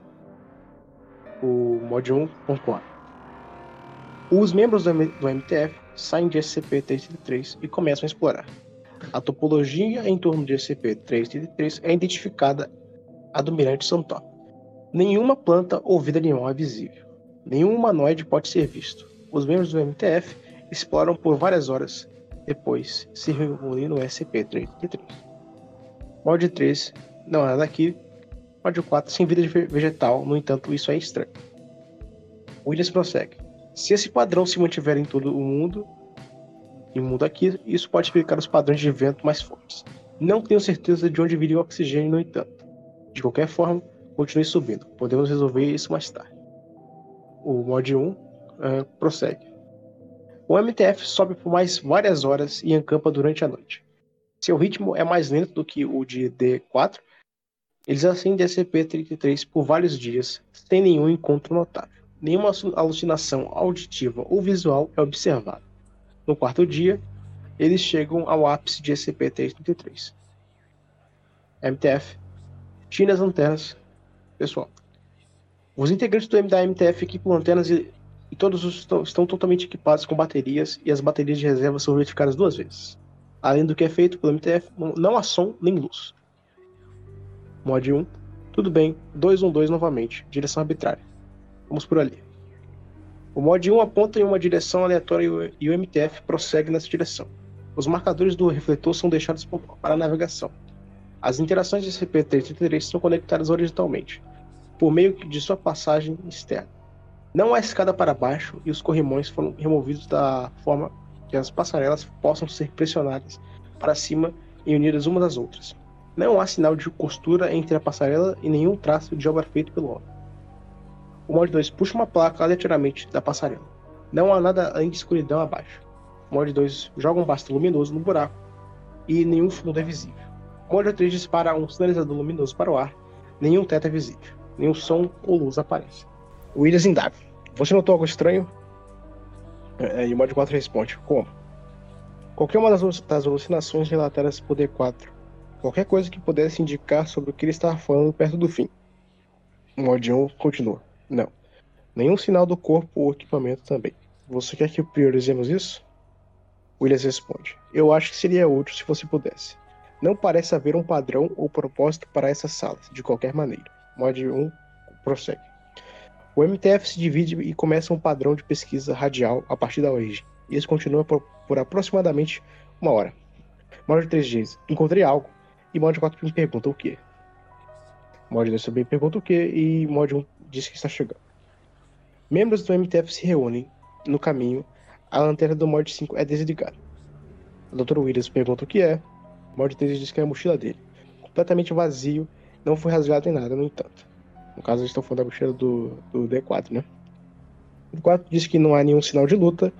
É, Mod 2, ele estava encostado na mesa quando você chegou. E Mod 3 diz que sim, que não tocou naquilo. Mod 1 diz que não podem continuar ele, ele pausa por um momento. Ele grita onde está Greyhannon, que seria um dos, dos da MTF. Todos os outros mod 2, mod 3, mod 4 se apresentam, mas o 5 não, aparentemente não é visível. Estamos perdendo o Graham. Você tem o feed da câmera dele, doutora? O Williams disse que não, e sua lanterna está apagada. No entanto, não, ela não consegue ver nada. Eles continuam 2x2, mod, mod 3 emparelhados, mod 2 e mod 4 emparelhados. Eles começaram um padrão de música radial, ainda não há som. A doutora Williams reproduz as imagens da câmera, do mod 5. Antes da, da perda de comunicação, não há sinal de angústia. A câmera está transmitida mas está totalmente preto. Mod 2 e mod 4 caem. Há dois sons altos, provavelmente seu corpo batendo no chão. Um leve som pingado, pingando pode ser ouvido. Microfones e câmeras em ambos cortam quase simultaneamente. Câmera e microfone do mod 5 são completamente desligados. Dr. Williams tenta continuar mantendo contato com o mod 2 e 4. Houve-se outro baque, microfone e câmera do mod 3 cortados. Williams continua tentando manter contato com o Mod 1 e aparentemente ele é o único sobrevivente. O farol do Mod 1 examina rapidamente a área circuncidante. Nenhum sinal do resto do, do Mod 0 pode ser encontrado. Todas as quatro câmeras e microfones são reativadas. Isso não é simultâneo, é consistente, com o equipamento sendo ativado manualmente. Alô, alô, responde Mod 5. O equipamento está ligado, o que diabos aconteceu? Mod 3 diz que não sabe. Havia caído no chão, só tropeçou. Mod 1 pergunta para todos se eles estão, se eles estão bem e todos confirmam. O microfone e a câmera de Mod 1 foram cortados repetidamente. A, a câmera e o microfone foram ativados. Mod 1 aparentemente viu alguma coisa. A doutora pergunta o que eles viram. É, mod 4 diz que é algo espectral, como se estivesse flutuando. Mod 5 diz que algo não está certo. Mod diz que, que eles precisam sair dali naquele exato momento. Mod 4 diz que não é seguro ali. Dr. Williams pergunta do que eles estão falando. Nada além do vigia de Sage Suntop é visível a qualquer câmera. Williams pergunta se há alguma coisa com eles. Uh, mod 1 responde que não há nada. E Mod 4 diz que viu algo. E pergunta para a doutora se ela também viu, mas nada é visível na câmera. Williams responde que não. Mod 3 diz que não estão seguros ali, e Mod 2 responde que algo não está certo. A respiração de Mod 1 começa a ficar ofegante, e ele diz que ah, consegue ver algo. Williams continua indagando o que é. Quando ele vai dizer algo que parece ser o que ele vê, a câmera é pausada. Nada é visível por meio das câmeras. Mod 1 tenta explicar e Mod 3 complementa, dizendo que parece um castelo, mas não mais parecido com uma montanha. Uma montanha é uma montanha fantasmagórica, mas não é. É uma montanha em chamas, diz Morte 5, formado por fumaça, um ar, uma torre de fumaça e cinzas. Morte 3 diz que também vê, Morte 1 também diz que vê, e Morte 5 diz para todos recuarem. O MTF Mod Zero recua do ápice do SCP-333 e prossegue rapidamente para baixo do SCP-333. Vários dias depois, eles chegam ao acampamento base e são interrogados. Eles expressam confusão sobre os eventos dentro do SCP-83 e mostram uma indisposição definitiva para reentrar. Dadas as circunstâncias e, as, e, a possibilidade de um agente memético, um agente contra um memético especial é trazido para a exploração mais aprofundada sobre as objeções do, da MTF Modsville. Cabuloso, né, mano? Ô, Messias, pra te dar uma pausa aqui, eu acho que eu vou voltar ler no 3 e o, o Data Shield também. Que aí você dá um. Sim. Beleza? Que você dá uma pausazinha descansada. Senão, galera, o Messias ele ficou logo com o SCP maior aqui, né? Acabou que deu, coincidiu. Não, não, não. Cara, tá, é, é legal porque hum. vai ficando cada vez mais interessante. Exato, cara. E assim, gente, se a gente fosse resumir, não ia ficar legal. Tem que trazer mais detalhado, entendeu? Isso. Né, que... Mas esses últimos já são mais, são mais curtinhos, sim. Sim, sim. Bom, então vamos lá. Vou ler agora a exploração número 3, né? Muito bem, gente. Então vamos lá. Agora sim, eu tentei ler aqui sem o, o tradutor, mas não deu muito certo, então agora vamos. É, tivemos uns probleminhas aqui, mas vocês não pegaram porque foi editado. Mas vamos lá. Parte 3 ali da, da exploração. Exploração número 3, né? Parâmetros da missão. Explorar o ápice do SCP-333, localizar e neutralizar quaisquer anomalias meméticas ou agentes dentro de dela. Né? Pessoal é especialista contra memético zero. É, no Talker. No, no Walker, aliás. Informações adicionais. O especialista zero é surdo, cego e mudo. Se comunica apenas por meio de um sistema de sinalização, modificado e embutido em suas mãos. Reações padrão são fornecidas. Nenhum outro equipamento é necessário. Dr. Williams e o MTF Mod 0 supervisionam a operação. Log inicia, saindo da base agora. Williams, avise-nos se precisar de alguma coisa. Quem disse que estava saindo da base era o Zero. O Zero responde sim. O especialista Zero começa a subir a SCP-333. Mod 5, para Williams. Eu não gosto disso. Williams, se for assustador o suficiente para fazer sua equipe de crack virar as costas e fugir, certamente vale a pena chamar a NET. O mod 5 não responde. O especialista 0 continua a subir. 0. Diferença da sala. Confuso, tá? Williams. Não. Fomos nós. É, zero. Ok. Algumas horas se passam. É, zero. Alguém fora. Assistindo. Williams. Eles foram encontrados antes. Se você continuar subindo. Zero. Ainda estou seguindo. Estava errado, não atendendo. Algo mais? Williams, o que você quer dizer? Zero, não sei. Especialista Zero continua escalando por mais algumas horas. Neste ponto, Especialista Zero está escalando há mais de 12 horas. Williams, você não precisa descansar? Zero, alguém ainda está lá, não é seguro. Usará AMPH. Especialista Zero consome 100mg de anfetaminas e continua a aumentar.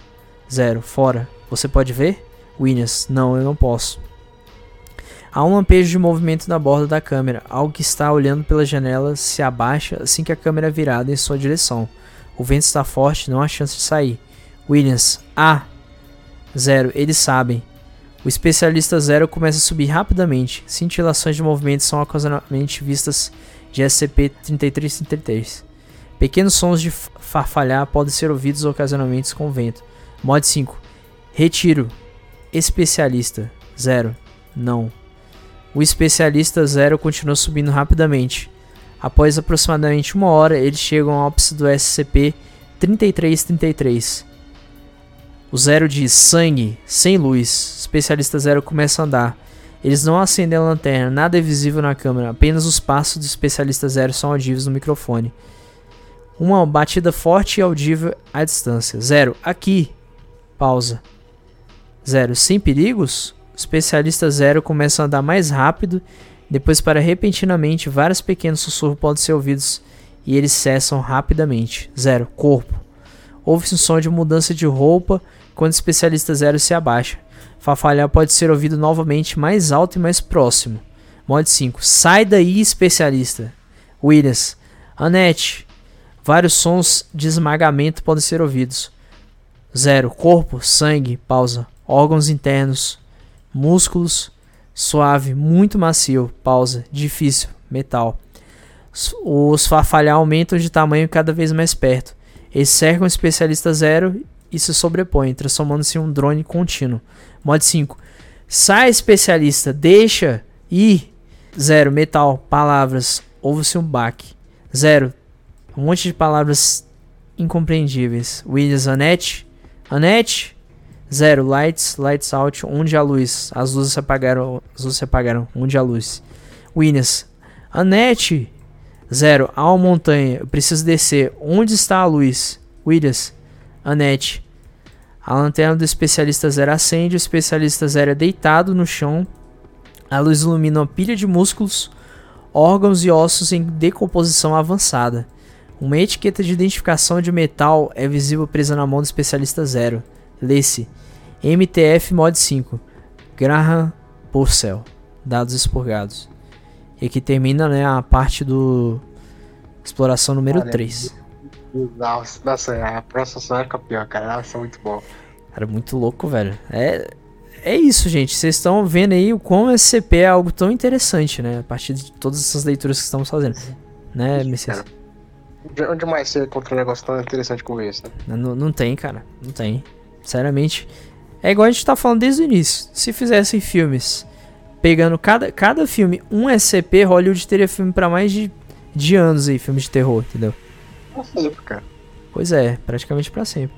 Era só pegar a história do SCP, mudar uma coisa aqui e outra ali, não colocar SCP, montar uma outra história e acabou, velho. Não, não tem... É só você adaptar. Exatamente. Bom, vamos lá então. Agora a gente vai para a parte do data selada, né? Que vamos lá. Começando aqui, adendo 1. Após os eventos da exploração número 3, as entidades dentro de SCP-3333, doravantemente designada SCP-3333-1, mataram ou personificaram todos os membros presentes no posto de observação temporário 3333. Nenhum sinal de socorro foi enviado à exploração 3, não foi encontrada antes da sua conclusão. As entidades SCP-3333-1 mantiveram a fachada de observação e a exploração da SCP-3333 e solicitaram continuamente mão de obra e equipamentos por um período de mais de um mês. O estratagema só foi descoberto quando os assistentes de suprimentos conseguiram enviar uma mensagem de emergência antes de ser morto ou falsificado. As equipes de recontenção que chegaram ao SCP-3333 encontraram-no completamente abandonado. Mais de 50 pessoas foram perdidas. Dado o grande número de entidades de SCP-3333-1 supostamente liberadas, incluindo aquelas que não se passam, passaram por um membro da Fundação, a Força-Tarefa de Propósito Único, Lambada 1, Demônios de Maxwell, foi criada para o propósito de pesquisar, caçar e neutralizar instâncias de SCP 3333-1. Adendo 2. Em 2039, 4 do 2, uma mensagem codificada foi recebida do telefone celular do Dr. Williams.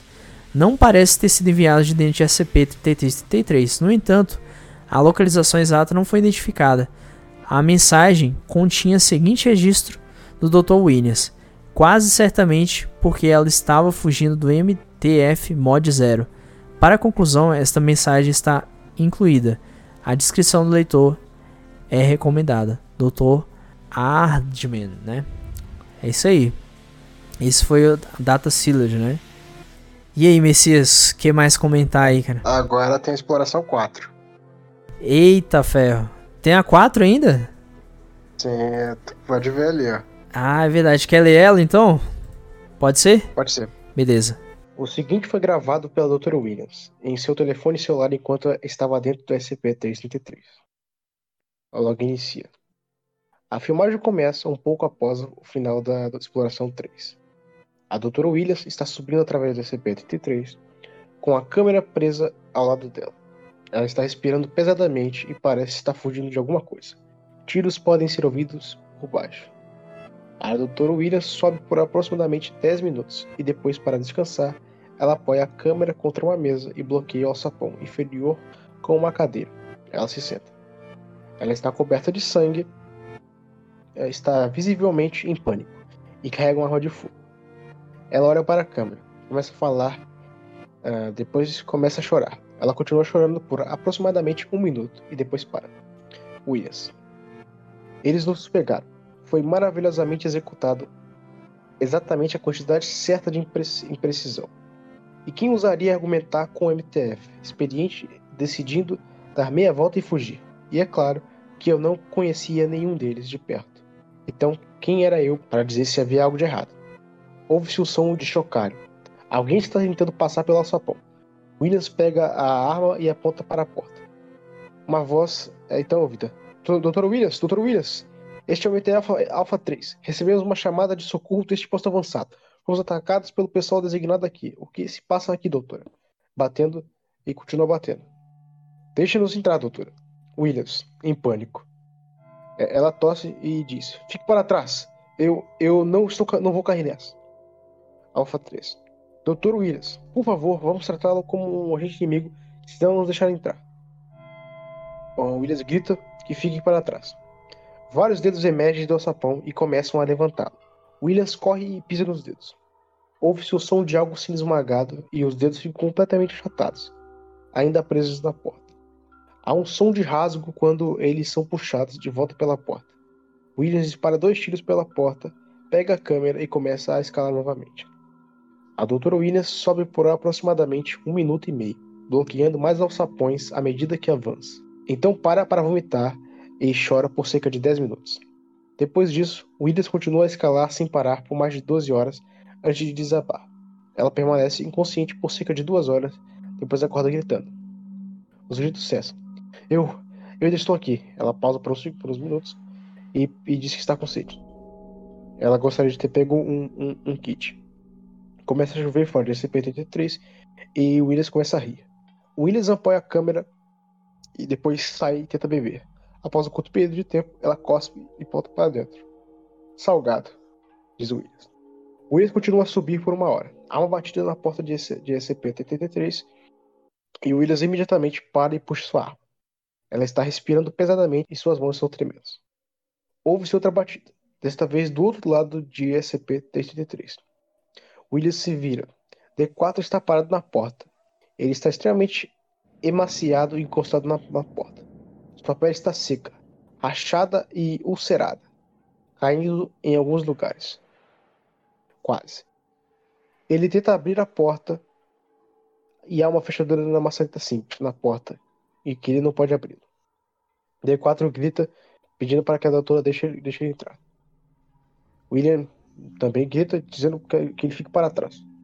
William se afasta da porta e aponta sua arma para D4. Ele continua chacoalhando na porta. Por favor, doutora, deixe-me entrar. Não há água aqui. Uh, não, não é você. Você não é. Ele nunca me chamou de doutora. Nenhuma vez. Silêncio. O rosto de D4 fica completamente frouxo. D4. Eu nunca o observei de verdade. Porém, desde que você era criança, sempre pensei que você tinha olhos muito bonitos. A D4 quebra uma das vidraças da porta com o punho. Não há sangue. Ele estende a mão e gira a maçaneta. Williams começa a atirar. D4 abre a porta e começa a correr para a Dr. Williams.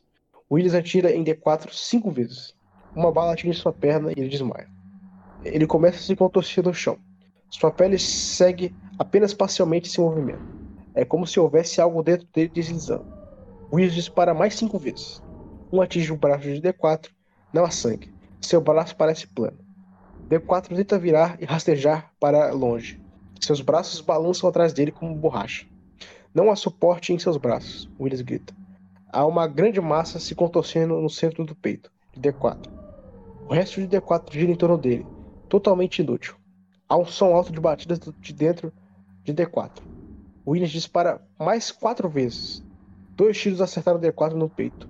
Houve-se o som de rasgo e a câmera cai. Williams dispara mais uma vez e a arma para. Houve-se um baco forte e seco. Williams pega a câmera. Ela parece estar em choque. Williams pousa a câmera e vomita. Ela pega a câmera novamente e a aponta para o cadáver de D4. Há uma grande pilha preta caída contra a janela quebrada. Sangue gelatinoso e transparente escorre dele. Ele não se move. Parece estar morto. A fisiologia exata da entidade é difícil de discernir. Parece ter asas semi-transparentes, grossas. Uma pilha de pele está caída no chão. Ele está dilacerado. Ela parece estar em choque. Williams pausa a câmera e vomita. Ela pega a câmera novamente e aponta para o cadáver de D4. Há uma grande pilha preta caída contra a janela quebrada. Williams não consegue falar e a filmagem para. O Dr. Williams tenta vomitar novamente, no entanto, ela só consegue vomitar por alguns segundos. Williams, rapidosamente. Há, há um fetiche entre os humanos no nível mais profundo sobre dominação e altura, sobre ignorância e profundidade. Aqui estamos nós, em um castelo no céu, em uma montanha no ar, o pilar de Deus, uma pilha recursiva, e aqui no topo não encontramos nada. Um mundo morto, uma promessa não cumprida. Pausa. Eu só queria ir para casa. Williams continua a escalar por vários minutos, bloqueando cada alçapão conforme ela avança. Ela para por um momento e começa a rir. Eu. Eu finalmente consegui, Annette. Estou aqui, Annette. Williams começa a chorar. Vários minutos depois, Williams se recompõe e retoma a escalada. Aproximadamente meia hora depois, ela chega ao ápice de, de SCP-333. A Dr. Williams liga a lanterna, ilumina a vigia de incêndio Santop e nada mais é visível. Não há som ou luz externa. Alô? Pausa. Gritando. Olá! Uma pausa, a voz de Williams não ecoa. Não há resposta. Williams. Não há nada aqui. Nunca existiu. Palavras flutuantes. Uma montanha fantasmagórica. Ah, eles esperavam, no entanto. Eu penso. Willis caminhou ao redor do ápice de, de SCP-83 por alguns minutos. Não há simplesmente nada aqui, nada mesmo. A doutora Willis se, sente, se senta e apoia a câmera em uma mesa. Eu gostaria de beber algo. Pessoas podem se ouvir à distância. Willis sussurra. Oh merda. Os passos se aproximam. Eles são irregulares e ásperos, pés pesados batendo forte a cada passo. Ocasionalmente, eles param e ouve-se um baque úmido quando a pessoa bate nos móveis na parede. Calmamente, não, não. O corpo do especialista zero aparece à vista. A carne é esticada da forma desigual. Protuberante é desfigurada. Manchas caíram, mostrando nada além do corpo contorcido da coisa ali dentro. A cabeça fica inerte e cai sobre o peito. O corpo todo se move ao, aos arrancos, com pouco senso de propósito ou direção. Williams vomita, aparentemente por causa do cheiro. Anete! Williams grita. A entidade cambaleia para dentro da sala. Williams recua e se afasta, derrubando uma cadeira. A entidade gira para olhar na direção da vibração. Algo entra na cabeça. Ele ganha estrutura e forma e se levanta. Existem arranhões ao redor dos olhos e das orelhas. A entidade tenta vocalizar e sai um som uh, molhado. Williams começa a soluçar. A entidade remove a estrutura da cabeça. Sua estrutura interna desmorona completamente e a cabeça cai para trás. Williams levanta sua arma e tenta atirar na entidade. A arma está vazia. Williams ainda tenta atirar. A arma clica. Williams continua soluçando e a arma continua a clicar. Williams cai de joelhos e deixa a arma cair. E a entidade se aproxima. Ela tem dificuldade para andar, tem dificuldade para se mover. Ela cambaleia, irregular e deformado. O torso do especialista zero se contorce. É como se algo estivesse enrolado em um lençol, tentando sair. Williams diz: Sinto muito. Ouve-se o som de dilaceração. A carne do especialista zero rasga. É difícil para a entidade interna. A pele é dura e a camada interna de gordura não quer ceder. Um ferrão farpado dispara através do rasgo e perfura a pele do Dr. Williams. Dr. Williams desmaia. O ferrão parece conter um agente paralisante. O especialista zero, a pele continua a rasgar. Uma grande entidade negra sai, descartando a pele. Possui grandes asas, asas semi-translúcidas e o grande apêndice ventoso em seu peito. Não tem olhos visíveis. Sua pele é extremamente fina, os órgãos podem ser vistos através de algum fluido interno, fluido interno viscoso, mas sem ossos. Ele se aproxima de Williams, fazendo um farfalhar com as asas enquanto se move. Ele alcança Williams e enfia seu apêndice na ferida. Ouve-se um ruído de, de, sucção e o som de gotejamento. Pedaços de órgão e ossos semiliquefeitos emergem da extremidade posterior da entidade sugados inteiramente, até que não haja nada além de uma folha de papel vazia. A entidade, ainda presa à pele, contorce o corpo e desliza para dentro da ferida. A pele estremece quando a entidade se encaixa nela. A pele se enche na forma de Willis. A entidade se levanta e desliga a câmera. Logo finalizado. Caraca, mano. Então praticamente essa coisa entra nas pessoas, né? Cara, é, agora o que a gente vai comentar é muito interessante porque uh, são basicamente chip shifters, né? Que a gente fala que é tipo Doppelganger. Hum, metamorfos, né? É, Tra é, traduzido ao pé da letra aí. é, é, é, é, o metamorfo, só que não exatamente porque o metamorfo ele, ele realmente assume né, a, a. Sim, sim. A criatura. Mas eles literalmente arrancam. Tipo, pega assim. Cara, eles basicamente transformam todos os órgãos das pessoas em, em líquido, né? Liquefeito, né? Ele, ele, eles abrem um buraco na pessoa e tipo, como se eles puxassem todos os órgãos internos, ossos, tudo. E eles entram dentro, dentro da pessoa para fingir ser ela. Só que eles não meio que não conseguem, tipo. Na verdade, eles conseguem, só que dependendo do estado em que o corpo se encontra, eles mexem de tudo bizarro. Cara, é, essa porra é muito esquisito. E o pior, né? É a frase que o bicho fala, né? Que é. Desde criança, ele sempre achou os olhos da Dra. Williams muito bonitos, né? Então dá a entender que essas coisas estão porra, por aí há muito tempo já, cara, bizarro. Caraca, cara. mano. Bizarro. Aí tu pensa, será que essas criaturas são realmente daquela dimensão do, do farol? Ou eles foram presos ali porque tinham cadeado? Cara, bizarro, mano. Bizarro. Não dá pra entender, né, velho? Não dá pra você tipo, ter uma ideia de onde eles vieram é, mesmo. É né, esse negócio. Sim, tipo, é, realmente não dá pra entender, não, cara. Eu já procurei fanart e tal, mas não tem. Infelizmente é meio desconhecido. Inclusive, por isso que eu até botei, botei aqui, né, pro pessoal conhecer, porque é muito bem feito, cara. Tu vê como é que é bem escrito, né, pra... Sim, cara, muito. É por isso que a gente até quis trazer esse tema, porque tem muita coisa boa, cara. Tem que mostrar o que é bom, que é igual o Messias falou.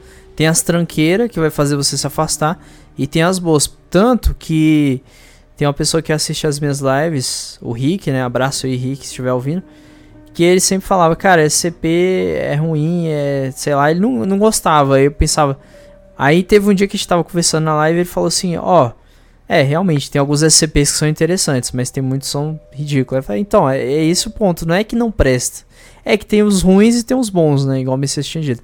Mas é que é interessante, é, cara. Isso mesmo, cara. É porque que não, não vai ter muito bobão, vai ter muito SCP que você vai ver e você vai rir da cara, porque realmente. Tem SCP que inclusive é feito para ser assim, entendeu? Mas tem SCP que tenta se levar a sério só que fica bobo. Como eu disse, o Big Doctor lá, então, é, eu entendo por que, que as pessoas julgam assim, né? Mas sim, tu vai ver, por exemplo, esse PS3, porra, interessantíssimo, cara. Muito bem feito, muito muito gostoso. De, de e, e, é uma leitura muito legal de, de, ler, cara. Porque é o quê? Porque é legal do SCP, porque é, eu até falo, falo um pouco disso, porque, por exemplo, eu sou um assíduo leitor do Lovecraft.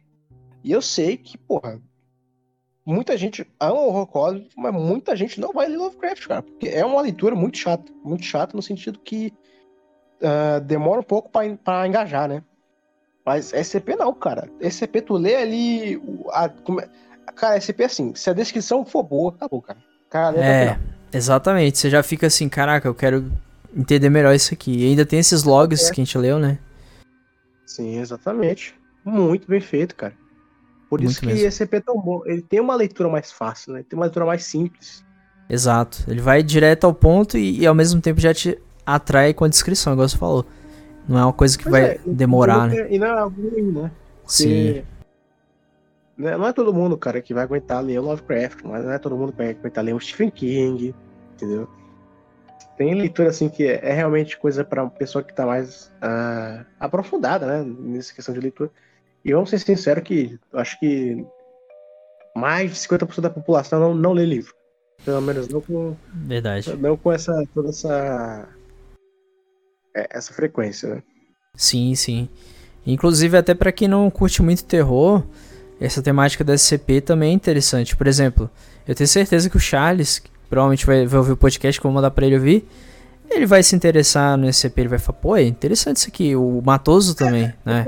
Exatamente, sabe por quê? Porque SCP ele não é preso a só um gênero de terror.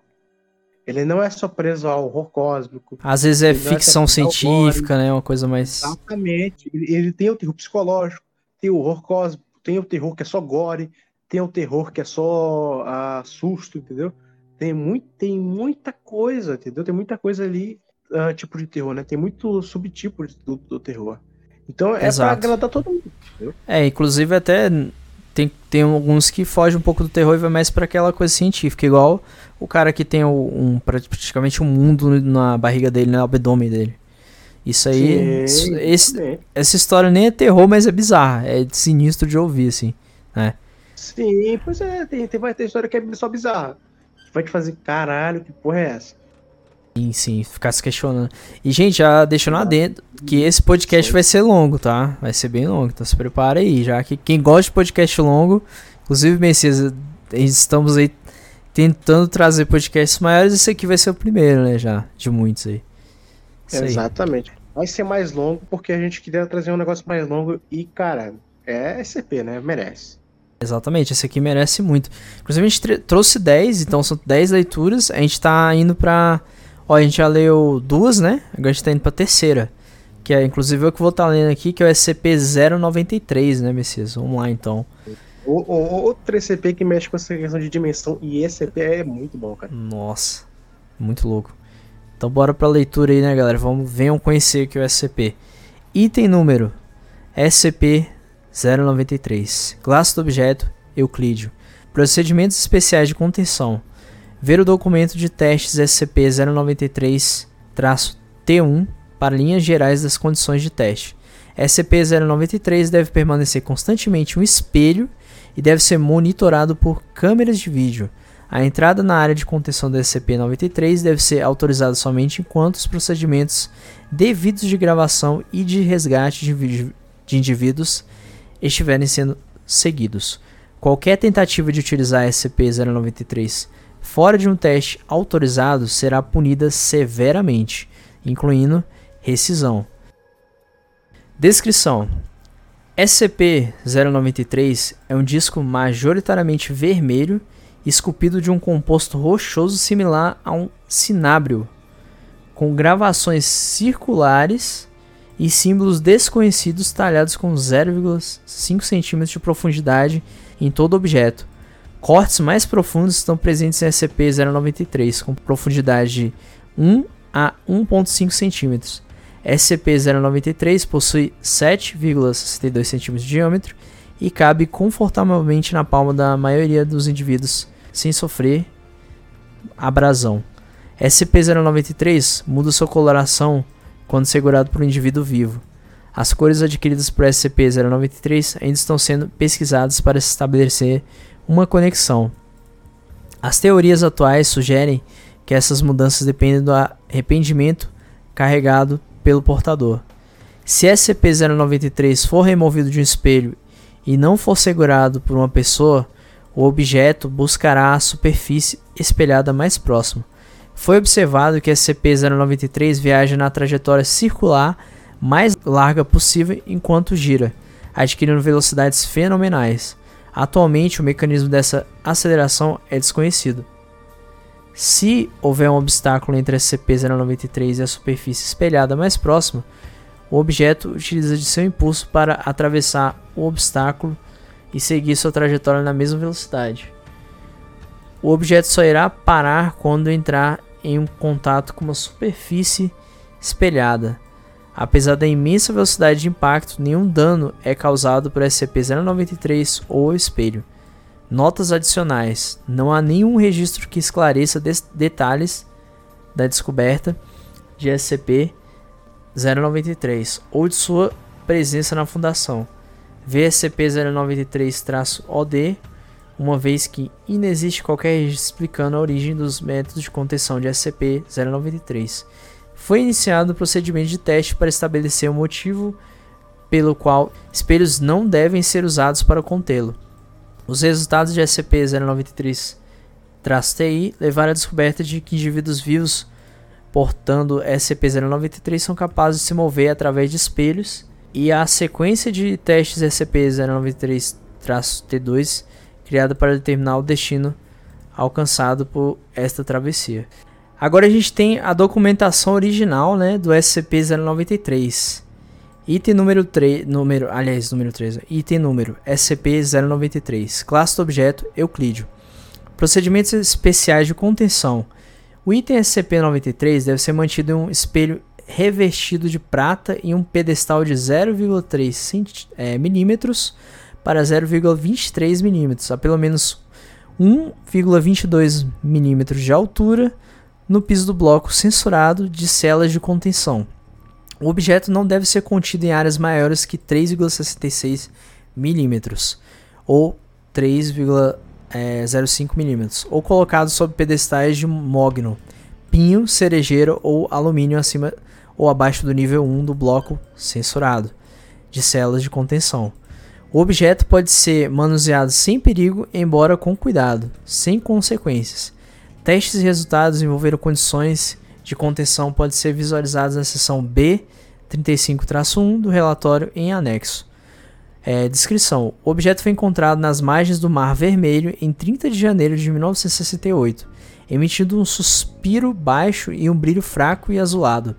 Desde então, sua coloração se tornou um tom alaranjado de vermelho, somente zumbindo em volumes diversos, na presença de examinadoras do sexo feminino entre as idades de 34 a 41 anos e o SCP-093 tornou a emitir um tom azul, documentado por 54, 34 a 1,23 em 26 de abril de 1986, coincidindo com a descoberta do corpo de 194-9834 na área de pesquisa censurado.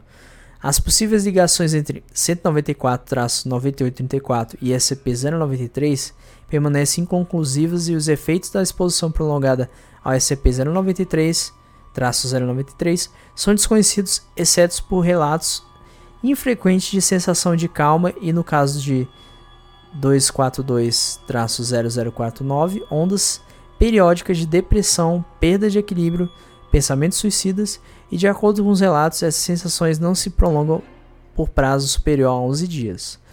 O objeto pareceu reagir à presença de 242-0056, adquirindo coloração violeta por não mais que 2, 2 minutos e 9, como documentado em 12 de março de 1993. Os efeitos dessa reação permanecem desconhecidos.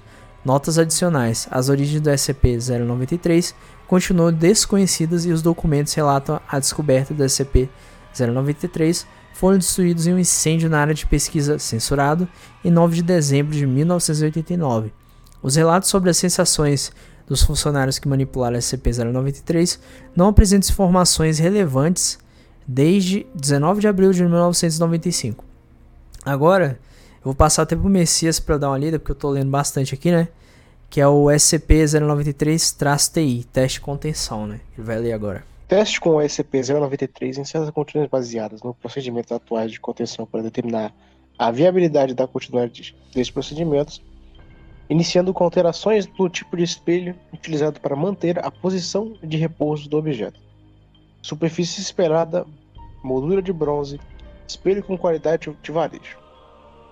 SCP-093 entra em repouso sem qualquer atividade quando colocado sobre o espelho. Este teste por si só tira a necessidade do uso de sistemas de contenção caros de prata ou madeira. Mesa de qualidade padrão. SCP-093 adota posição vertical começa a rolar pela superfície da mesa em uma direção, fazendo uma volta em U e rolando na outra dimensão, formando uma trajetória oval, contínua até que o espelho seja colocado próximo ao objeto momento no qual o SCP-093 rola na direção do espelho e dita-se horizontalmente em sua superfície, deslizando até o centro. Notável que, apesar do aspecto áspero de SCP-093, o objeto não risca ou marca de qualquer forma o espelho durante o seu deslocamento na superfície. Dois espelhos, frente a frente, nas duas pontas de uma mesa. SCP-093 gravita na direção do espelho mais próximo independente de sua orientação e não faz qualquer distinção entre os tipos ou formatos de, dos espelhos, dando prioridade ao fator da distância acima de qualquer outro ao escolher o espelho a qual se deslocará. Um espelho portado por uma pessoa em deslocamento. SCP-093 acompanha o movimento do espelho, ganhando velocidade até que um máximo de censurado seja alcançado. Em qualquer velocidade, o impacto de SCP-093 contra o espelho não gera danos a nenhum dos objetos. Uma pessoa portando o SCP-093 e o colocando em um espelho. Este teste foi acidental e ocorreu como resultado de um funcionário tropeçar em outro após uma discussão sobre quem pagaria a conta do almoço. Como resultado deste comportamento, foi descoberto que uma pessoa portando o SCP-093 e o colocando contra o espelho na verdade, é capaz de entrar no espelho. Adendo. Os testes de contenção foram interrompidos após ser estabelecido que a SCP-093 só requer um espelho qualquer para permanecer inerte. Testes envolvendo a interação humana com espelhos enquanto portam o SCP-093 foram autorizados pelo Dr. Censurado. SCP-093-D2 Teste do espelho. Protocolos de teste. Indivíduo testando o SCP-093 deve vestir cintos com fivelas de classe 3 presos ao peito e ligados a um sistema de polias e cordas de tensão capazes de conceder 300 metros de movimento. Cordas adicionais podem ser adicionadas para ampliar o deslocamento, caso necessário. As fivelas devem ser de alta qualidade e capazes de aguentar forças aplicadas de 0,2 toneladas, basicamente 200 kg. Indivíduos testando o SCP-093 devem portar um kit portátil de sobrevivência contendo uma fonte de 12 equipável no pulso com vida útil de 3 horas e fontes de energia adicionais capazes de fornecer 6 horas adicionais de luz. Quatro garrafas de água com uh, 0,5 uh, litros, né, 500 ml.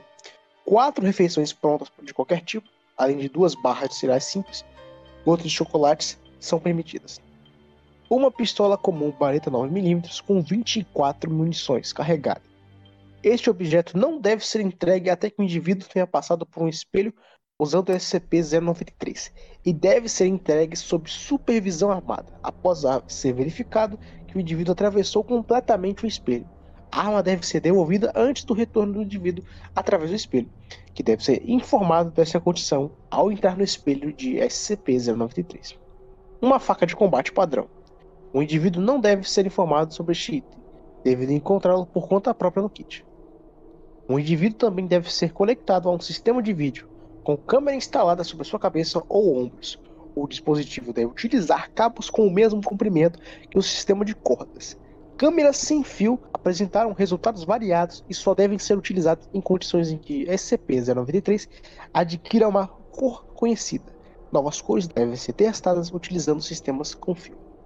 Durante os testes, a cor de SCP-093 deve ser registrada, bem como o histórico do indivíduo e os motivos da sua prisão para identificar como SCP-93 determina as mudanças de cor. Aparentemente, há uma relação entre as cores e o grau de culpa presente na psique do indivíduo. Os testes em anexo devem ser listos na ordem.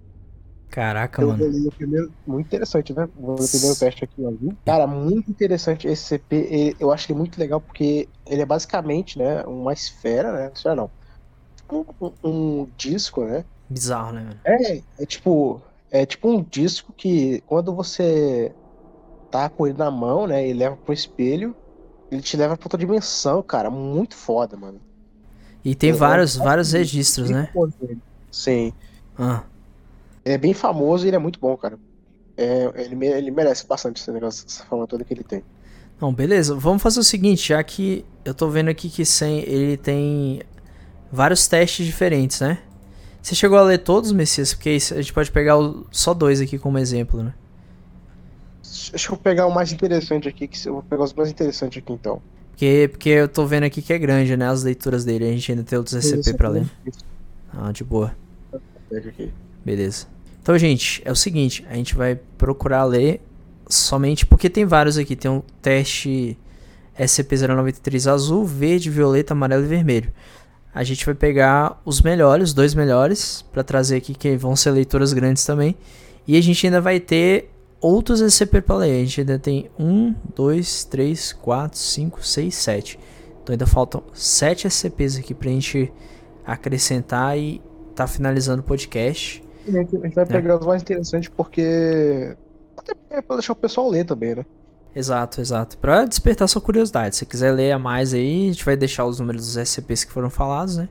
E é isso aí. Espero que vocês estejam gostando aí até agora, né, do podcast. Nós tivemos alguns problemas em off aqui que eu vou aproveitar enquanto o Messias está pegando os mais interessantes.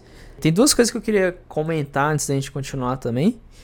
Que a primeira é que antigamente, se você colocasse SCP no Google de boa, SCP, ia aparecer funda SCP Foundation, né? Ou Fundação SCP, a versão traduzida ou não.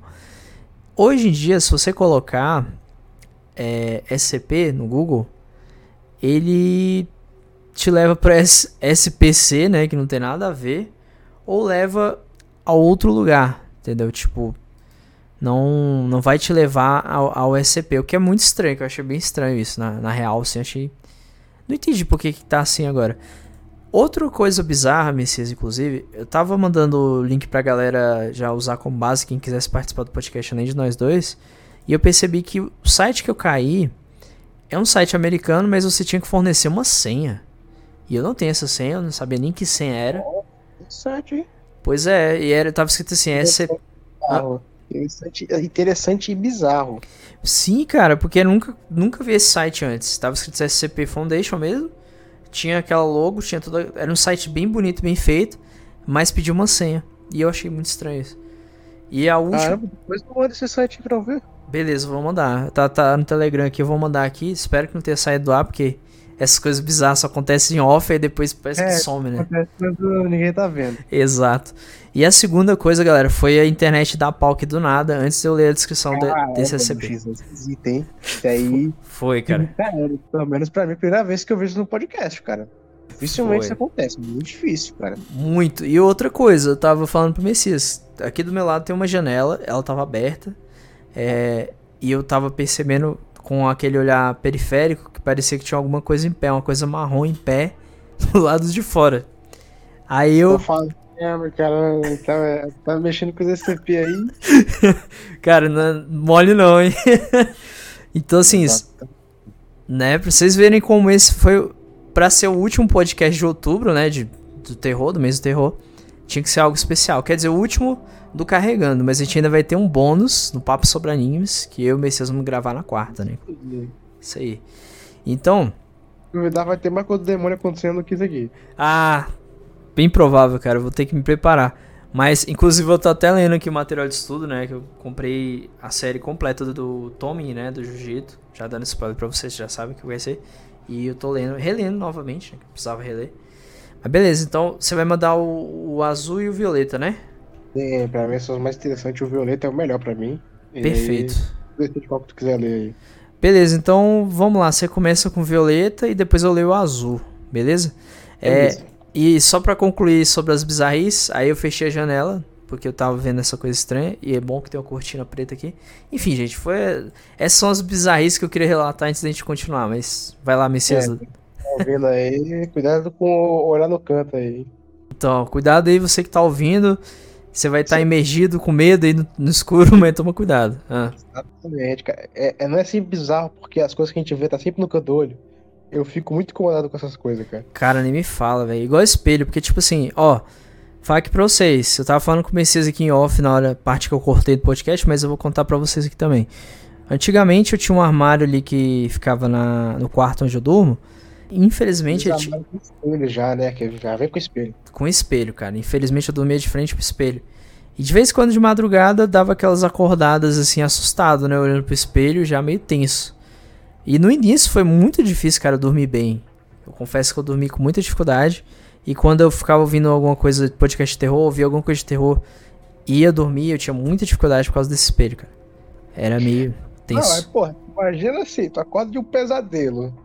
Primeira coisa que tu olha no espelho, aparece um diabo atrás de tu. Cara, cara, não tem como não. É por isso que eu falo, mano. Espelho só no banheiro e olhe lá, hein? Exato, cara. É- não, é tenso demais, mano. Mas enfim, vai lá, Messias, lê o, o Violeta primeiro, que é a continuidade do SCP-093, galera. Teste do espelho número 3, cor violeta. O indivíduo D84, que eu vou chamar de D84, é, sexo masculino, 21 anos de idade, físico médio. O histórico do indivíduo mostra a ocorrência de um homicídio culposo de um policial durante uma apreensão de drogas. Este crime normalmente, embora grave, não justificaria uma condenação que o trouxesse o criminoso para a nós. Mas o homicídio excepcionalmente brutal, com uso excessivo de violência. Este indivíduo não agiu de forma cooperativa e teve que ser lembrado que sua cooperação o beneficiaria. O indivíduo entrou pelo espelho fornecido portando o SCP-093, que emitia um- uma coloração violeta. Os técnicos externos observaram que o espelho manteve-se refletivo até que o indivíduo o atravessasse completamente. Momento no qual a visão alterou-se, mostrando uma paisagem urbana, levemente tingida de roxo, de forma similar ao primeiro teste. Segue a de material do- gravado em vídeo. A câmera se ativa e se move pela área. Indivíduo se encontra no que se parece um centro urbano, moderno similar a uma cidade como Nova York. As ruas estão praticamente vazias, exceto por alguns carros de marcas e modelos desconhecidos. Estes carros parecem ser de tecnologia altamente avançada e eficiente. O indivíduo tenta olhar pelas janelas dos carros sem ser instruído a isso, mas desiste, comentando que tem um fedor de bunda vindo da área ao redor dos veículos. Fedor de bunda. Essa é. descrição foi engraçada. O indivíduo é persuadido a se aproximar de um dos carros e, tossindo, limpa uma janela coberta de terra. O interior do carro parece estar completamente cheio de material marrom desconhecido. Nada é visível além da substância marrom. A inspeção de dois outros carros tem o mesmo resultado. Contudo, um quarto veículo parece ser mais novo que os outros e seu interior encontra-se imaculado. Além disto, as portas desse veículo encontram-se destrancadas e o indivíduo rapidamente o adentra e fecha as portas. O indivíduo é repreendido por seu comportamento e o controle da missão o lembra que sua vida depende de nada além de um cabo, que, embora seja resistente o suficiente para aguentar o fechamento da porta de um carro, não resistiria ao deslocamento de um veículo. O indivíduo discute com controle sobre a questão e desloca a câmera pelo painel, comentando que não poderia fugir dirigindo mesmo que quisesse. O painel não possui nenhum controle familiar. Não há ignição ou volante e há diversas pequenas telas apagadas, teorizadas como sendo parte de um sistema de GPS. O indivíduo permanece no carro enquanto o controle de debate com proceder. Uma vez que a cidade é muito maior do que os cenários previamente explorados em testes.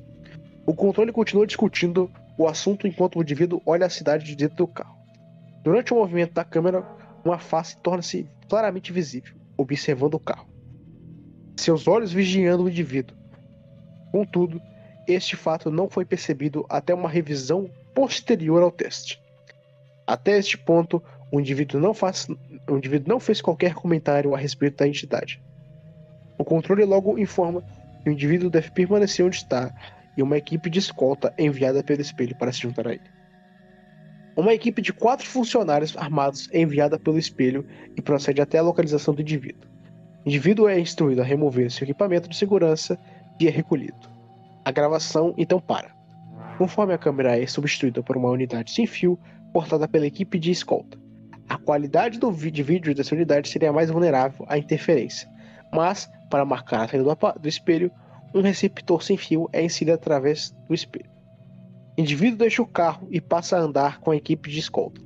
Considerando a infinidade de opções, eles são instruídos a simplesmente se deslocarem até o prédio mais próximo e tentar adentrá-lo. Este prédio possui a porta de vidro jateado com o nome XEA, Parceira de, de Pesquisa Indústrias, e suas portas estão entreabertas. Um sistema de tranca magnética mas o sistema encontra-se sem energia. A equipe entra no prédio, chegando no saguão, no saguão principal. Esta área lembra um típico prédio comercial. Há uma mesa de recepção em forma de C, com uma cadeira posicionada longe, como se tivesse sido empurrada e deixada com pressa. Há também um computador sobre a mesa. A equipe se aproxima da mesa e o portador da câmera é instruído a examinar o PC.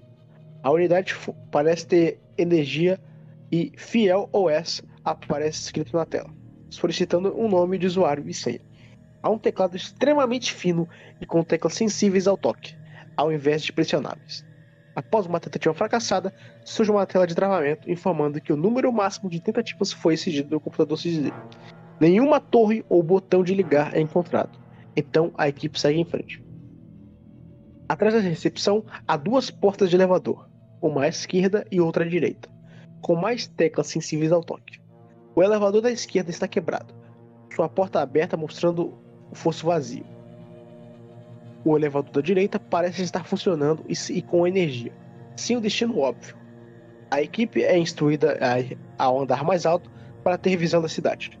Todos os pisos parecem acessíveis, com o mais alto sendo o 114 andar, sendo que os botões para o piso 112, 13 e 113 estão faltando no painel. A viagem de elevador é rotineira, mas parece que o transporte passa pelos pisos 13 e 113, sugerindo que os andares foram construídos, mas não há nada neles. No 114, as portas se abrem e a equipe entra em um salão. Há diversos sofás empoeirados e um televisor, aparentemente de LCD, com mais de 60 polegadas cobrindo uma das paredes, sem energia. Diversas janelas encontravam-se abertas levando luzes do sol até o final do salão. A equipe avança, aproximando a câmera das janelas. A vista da cidade é espantosa. Este é um dos prédios visíveis mais altos, embora existam outros de tamanho similar. A cidade abaixo é cinza e silenciosa. Não há qualquer indício de vida nesta altura. Alguns prédios da cidade parecem ter sido manchados com uma espécie de massa marrom, como se um corpo gelatinoso tivesse sido jogado contra a superfície e escorrido antes de endurecer. Outros prédios têm pisos com vidros estilhaçados e a mesma substância marrom escorrendo pelas portas. Um dos membros da equipe chama o portador da câmera até as janelas do outro lado do salão. Do outro lado do prédio, os limites da cidade podem ser vistos. Atenção dirigida para uma rodovia que circunda a cidade, a qual outro humanoide imenso com o corpo pela metade rasteja, se arrastando com braços elásticos, como vistos em testes anteriores. A criatura anda pela estrada e é perdida de vista. A equipe volta para o elevador e percebe que o botão já foi ativado, levando ao andar 74. Nenhum dos membros da equipe se aproximou do elevador, então a equipe concorda em ir até este piso. No andar 74, as portas se abrem, revelando uma sala de espera do que parece ser um consultório médico. Na recepção, há uma folha de assinatura registrando diversos nomes e datas. As datas anotadas são de todas do ano de 1953. Há um computador na recepção com área de trabalho sendo exibida. O fundo de, de tela no monitor mostra uma imagem de grandes mãos em posição de oração com a palavra Fiel OS subscritas. Na área de trabalho, há uma série de passos organizadas por ano, contendo arquivos que, quando clicados com o botão do meio do mouse, abrem o editor de texto. Todos os arquivos parecem tratar de agendamento de consultas. Sobre a mesa há um caderno intitulado Na mesa do Dr. Buriziski, Purificador Abençoado. A porta do consultório contém o mesmo nome e título escritos, bem como a imagem de um crucifixo. Abrir essa porta leva a um corredor branco sem poeira, com duas salas de exames e uma porta trancada com senha digital do fundo. As salas de exame são comuns e possuem características típicas de consultórios normais. Todos os compartimentos de remédios estão vazios. Uma pequena quantidade de dispositivo C4 é colocada sobre a tranca da porta codificada, a pedido do controle, e o mecanismo é detonado abrindo a porta. A área recém-aberta é bem maior do que a recepção e parece conter uma série de cápsulas grandes de contenção. Há um total de seis dessas cápsulas. Duas estão quebradas e com uma espécie de âmbar amarronzado cobre o chão, saindo delas. Uma delas está vazia e outras três têm humanos nus flutuando em seu interior, usando máscaras de respiração posicionadas na frente desses tubos. Há registros médicos mostrando sinais vitais em condições. Na seção sobre sintomas, os registros indicam, em um inglês levemente distorcido, complicações que parecem serem falhas de caráter ou de personalidade, ou simplesmente incidentes ocorridos na vida dos pacientes. O controle pede que a câmera se aproxime de um dos registros de pacientes. Após o foco da câmera, é possível ler a cidadã Jennifer Mixir sofreu um lapso no coração que a levou a se deitar com seu vizinho, duas vezes em noites em, em que seu marido saía de casa. A paciente se entregou ao Senhor e às nossas mãos para uma limpeza de corpo e mente. Prece foi administrada pelo Padre Superior Ualakim e a paciente foi submetida a um período de três dias nas lágrimas do Senhor para limpar seu sistema e ser liberado em seguida. Outra página mostra o cidadão Albírios Fafarão atacou um padre superior durante um, um sermão, blasfemando ao afirmar que as lágrimas do Senhor mexeram com a mente e o coração de sua filha, atribuindo ao padre a sua bênção e o comportamento promíscuo da, da garota. Sem provas embasadas, essas blasfêmias, o juiz misericordioso e o juiz castigador concordaram que Albírios Fafarã deve ser banhado nas lágrimas do Senhor por uma semana para a limpeza de seu corpo e alma, provando então que os atos de sua filha não são culpa das mãos dos padres, para dar a ele paz pessoal. O indivíduo que vinha acompanhando a equipe de escolta em silêncio começa a entrar em pânico. A câmera se move para ele, mostrando que ele está rodeado por entidades similares àquelas vistas nos primeiros testes. A equipe de escolta relata que o indivíduo está tendo uma crise de pânico, mas o controle pede que se mantenham em posição e aguardem. O indivíduo grita com suas entidades, cuja presença não é confirmada pelo comandante da equipe, e afirma que o indivíduo se encontra sozinho no canto da sala. O controle solicita que um dos membros da equipe se aproxime para recuperar o indivíduo. O membro escolhido se aproxima conforme o comando. No vídeo, as entidades são vistas abrindo caminho para o membro da, da equipe, e levanta o indivíduo e o leva para longe do canto da sala. As criaturas do vídeo são vistas se deslocando para bloquear o caminho por indivíduo movido. Elas permanecem inflexivelmente observando o indivíduo, não importa por onde ele se mova. O controle solicita que a equipe retorne imediatamente. A equipe se vira para sair. Antes de sair, um dos membros da equipe menciona ter reparado algo na recepção, uma pasta etiquetada com as lágrimas do Senhor. O controle solicita que a pasta seja levada e ela é inserida no kit portátil do indivíduo. A equipe volta para o elevador e desce até o térreo. Ao deixar o prédio, o indivíduo aponta pela rua na direção do ponto de entrada. A câmera se move para a seção levantada para a rodovia, na qual um dos torsos enormes rasteja levemente. A entidade vira sua cabeça sem feições para observar a equipe de escolta. Levanta sua cabeça para o céu e emite um rugido. O líder da equipe ordena que os membros se movam, continuando para o ponto marcado pelo receptor sem fio. Aqui na rodovia estica o braço até tocar o solo, antes que a câmera se mova até a passagem. Todos os membros da equipe menos um passam pelo ponto de entrada. O indivíduo passa pelo ponto de entrada e a superfície do espelho volta a se refletir. SCP-093 é derrubado pelo indivíduo que, em pânico, tenta fugir da câmera. Indivíduo é, re é rescindido pelo líder da equipe após tentar sacar a pistola presente no kit portátil. O líder da equipe solicita que o portal seja reaberto, mas vários minutos se passam até ser encontrada uma pessoa capaz de portar o SCP-093 e produzir uma cor similar. Quando a cor é correta, é encontrada e o objeto aplicado ao espelho, é possível ver receptor sem fio e os presentes relatam sentir um odor horrível. O líder da equipe passa pelo portal, acompanhado pelo indivíduo de controle censurado. O uniforme e os pertencentes membros da equipe de escolta deixados para trás são encontrados e recolhidos, mas o membro em si não pode ser visto e não responde a chamados. O membro é, é considerado morto em combate, o receptor é recuperado. Os indivíduos de controle e equipe voltam pela porta de entrada e a superfície do espelho volta a se tornar refletiva. Uma revisão posterior da câmera recuperada mostra o membro da equipe de escolta censurado tentando agarrar o ar no local onde o ponto de entrada estava. Então, se virando para olhar o torso, para o torso, um gel marrom parece escorrer da criatura conforme ela se move, evaporando logo após escorrer. Diversos disparos são feitos contra a face da criatura, com arma automática portada por censurado.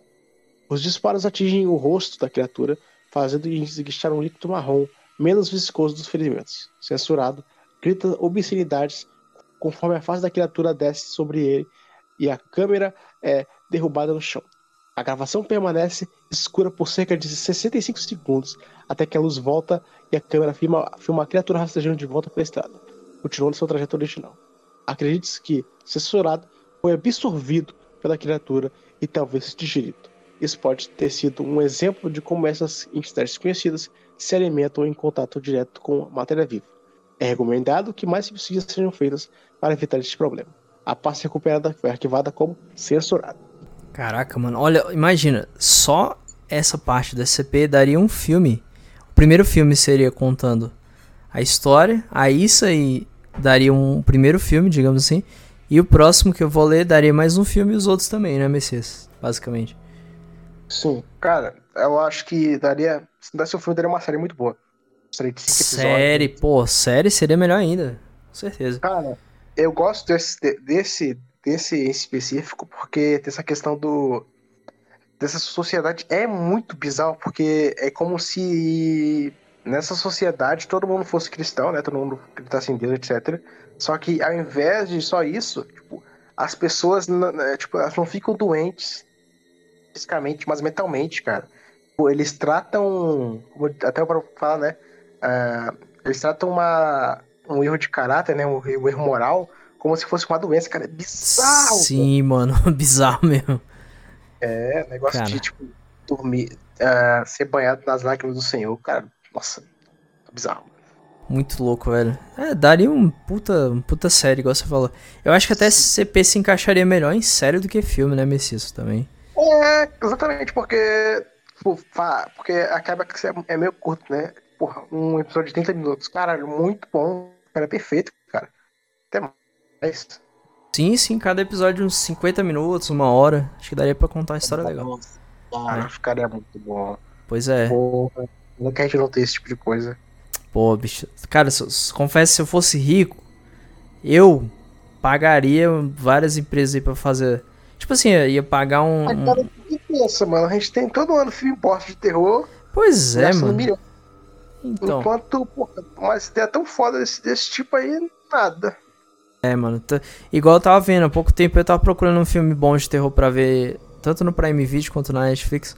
Cara, não achei nada muito interessante, velho. Assim, a única coisa. É, genérico, mano.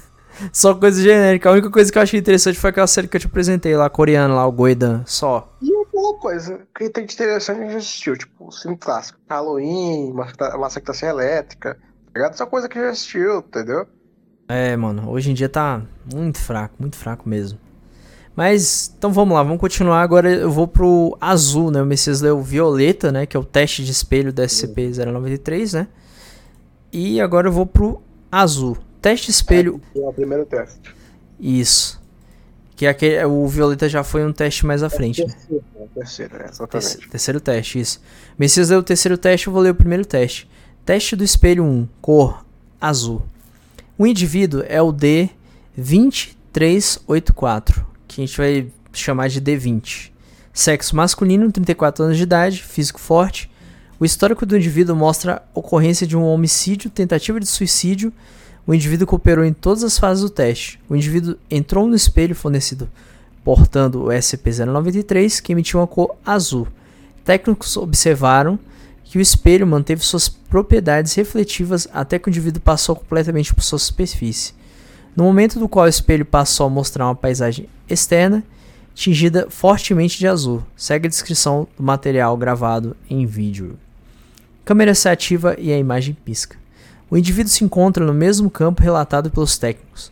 Parece uma típica planície de terras baixas, tudo em uma coloração azul, superimposta sobre as cores normais. Nenhum ponto de referência é discernível conforme o indivíduo desloca a visão para a esquerda e para a direita. Somente grama, mato e uma brisa que move as plantas mais altas. Nenhuma árvore, nenhum ser vivo é visível. O indivíduo segue em frente, conforme instruído, dando cerca de 500 passos antes que algo se torne visível. O pedaço do solo adiante está ressecado e é possível ver grama morrendo no local conforme o indivíduo se aproxima. A cerca de 300 passos adiante, o indivíduo. Eu, hein? Passou alguém. Peraí, de novo. Vou ler de novo por causa do. Só foi esse bizarro. Cara, estranho, porque geralmente essa hora passa aquele cara que, que toca um. Tipo um, uma sirenezinha, né? De, não sei. E só que a sirene que tocou agora nunca tinha ouvido. Não é essa. Ah, bicho, praia. Puta que pariu, cara. Sério, Pô, mano. Pô, parecia um grito, velho. Vai, caralho. Cara, cara do céu. Mano, eu não vou nem cortar esse aqui, porque a galera já perdeu um corte que, que eu provavelmente vou fazer. Eu já vou até falar pro pessoal, vocês estão vendo aí, né, o que tá acontecendo. Essa sirene nunca se tinha tocado aqui. Era uma outra sirene. É, pariu, cara. Sério, Messias, eu tô aqui. Eu tô falando, cara. Isso não, tem alguma coisa acontecendo, mano. Não é possível. Fomos pra uma realidade alternativa aqui, só pode. Cara, essa, É sério, mano. eu tô aqui desde 2018. Não, eu tô falando, eu nunca vi sirene assim não, Parece um grito, velho. Parece, mano, meu Deus do céu, velho. Nem eu, velho. Olha só. Esse, é tipo Sim. Tá essa aí não, literalmente que porra é essa, tá ligado? Cara, estranho demais, mano. Olha aí. Que merda. Ainda bem que eu tirei os filtros de ruído, né? Que é bom que a galera vai ouvir. Muito estranho. Ó, até os cachorros latiram, velho. Eles não latem pra essa, geralmente pra essa sirene, não. Muito difícil. Bom, mas vamos, vamos lá. Vamos continuar, né? Vamos continuar, vamos seguir aqui. A galera vai ouvir esse pedaço aqui pra ver. Mano, tem algo, tem algo de errado acontecendo enquanto a gente tá fazendo esse podcast, mas fica aí. Eu acho que esse vai ser o melhor, cara, pra encerrar ali o, os do carregando, né? Com certeza, velho. Então vamos lá, gente. A cerca de 300 passos adiante, o indivíduo se encontra diante de um buraco no solo. O buraco foi escavado utilizando ferramentas primitivas desconhecidas. O sistema de polias é ativado e a câmera balança suavemente. O indivíduo é instruído a entrar no buraco e, após um protesto moderado, concorda. Não há nenhum método aparente para descer, como escadas ou cordas.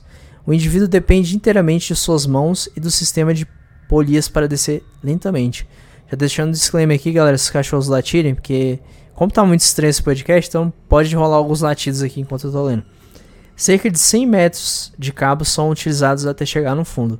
A fonte de luz fornecida no kit portátil é ativada após cerca de 50 metros de descida.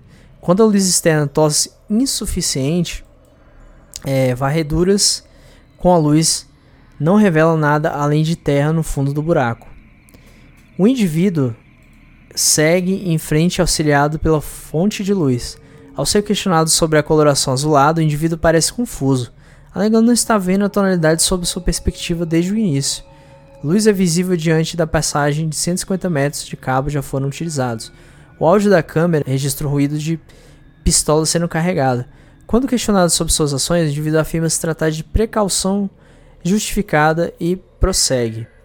O túnel muda de terra batida para um ambiente de concreto. O indivíduo reclama de um fedor.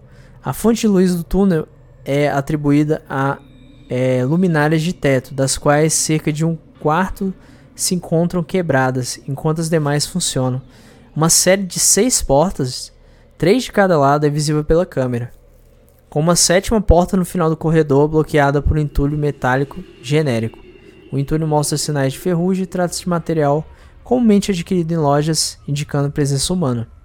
O indivíduo é solicitado a tentar abrir as portas, em qualquer ordem. O indivíduo primeiro tenta a porta da direita. A porta encontra-se trancada e não abre. A segunda porta tenta abrir, mas não se move, estando destrancada, porém bloqueada. Fechada, a segunda porta é tentada e a terceira porta, com os mesmos resultados da primeira. No outro lado da, do corredor, a terceira porta abre completamente, levando a uma sala fortemente iluminada. A iluminária portátil é desligada nesse momento conforme a câmera inspeciona a sala. O cômodo está vazio, sem conteúdo, mas as paredes estão imundas. O indivíduo alega que a substância nas paredes não é terra, mas ele não consegue identificá-la. Parece lembrar plástico derretido, mas possui coloração marrom ao invés de preta. A porta é fechada. A segunda porta do lado esquerdo não possui maçaneta, não se move ao ser empurrada. O buraco onde estaria a maçaneta foi tapado com material desconhecido. Todas as portas são feitas de modo que é impossível que qualquer coisa seja vista pelos lados ou por baixo das portas. A primeira porta na esquerda está trancada, mas parte da chave ainda está presente na tranca, com a parte de trás quebrada. Com esforço, o indivíduo consegue manipular a chave e abre a porta, imediatamente começando a tossir, reclamando do fedor. As paredes da câmara encontram-se limpas, bem como o piso. O teto está coberto do material marrom desconhecido na terceira sala. Nesta sala há uma barraca improvisada feita de cobertores velhos com travesseiro, uma caixa de madeira contendo caixas abertas que parecem ser alimentos, com escritos que aparentam ser rabiscos através da câmera. Porém, o indivíduo afirma que as caixas simplesmente dizem cereal. Uma segunda caixa no cômodo contém o que parece ser garrafas vazias de água que secaram. Há um livro ao lado da barraca, fechado e sem título ou qualquer marca de identificação. Na parede, há o que parece ser artigos de jornais recortados, mas o idioma não pode ser lido. O indivíduo é solicitado a remover os recortes para coleta. Todos os artigos menos um se desfaz ao toque por conta da idade avançada. O artigo intacto é colocado em um compartimento de amostras portátil. Parece ser mais recente se comparado aos outros. Solicitado a investigar o livro, o indivíduo se move em sua direção. Há uma anomalia no áudio e um guinchado alto e metálico domina todas as comunicações por 3.5 segundos. O indivíduo não tocou o livro e quando o ruído cessa, pede ao controle que repita o pedido. O controle não fez nenhum pedido durante esse tempo, uma vez que os fones foram removidos. O indivíduo é aconselhado a deixar o cômodo e percebe que a porta começou a se fechar sozinha lentamente. E se deixada como está, fecharia por completo. O indivíduo é aconselhado a deixar a porta em paz e investigar a porta da direita. Uma análise cuidadosa dos próximos 10 segundos de gravação revela que, conforme a câmera vira, uma figura visível no final do túnel onde a sétima porta é encontrada. A porta está aberta somente o suficiente para revelar uma face de pele é, pela brecha pouco antes que a porta se feche silenciosamente. Nenhum detalhe pode ser visto. O indivíduo investiga a segunda porta da direita, sem mencionar ter visto qualquer coisa fora do normal. Essa porta se move ao ser empurrada e após alguns golpes repetidos abre-se o suficiente para que seu interior seja visto de um ângulo. Ao quadro de cortiça é visível com mais artigos pendurados. A parte de cima de uma caixa cereal pode ser vista no chão, além que parece ser uma mão com a palma para cima. O indivíduo fecha a porta e faz com que a câmera passe pela sétima porta, que permanece fechada. Uma vez que não há mais o que explorar, é pedido que o indivíduo retorne. O indivíduo não faz nenhum protesto, somente reclamando do fedor cada vez pior. Conforme o indivíduo retorna pelo túnel, a gravação não mostra qualquer mudança ou anomalia, mas o controle relata um movimento repentino no sistema de cabos, puxando cerca de 100 metros adicionais de cabo antes de afrouxar novamente, então esticar. A gravação mostra o indivíduo subindo lentamente pelo túnel, enquanto o controle tenta verificar a integridade do sistema de polias. É solicitado que o indivíduo pare de subir, mas este afirma não estar escalando e que a corda está puxando para cima. Pânico domina os dois lados e o indivíduo é instruído a preparar a sua arma de fogo. Ao chegar no topo do buraco, nada é visível pela câmera e o indivíduo relata que não há qualquer mudança na paisagem, começando então a voltar seguindo o caminho do cabo.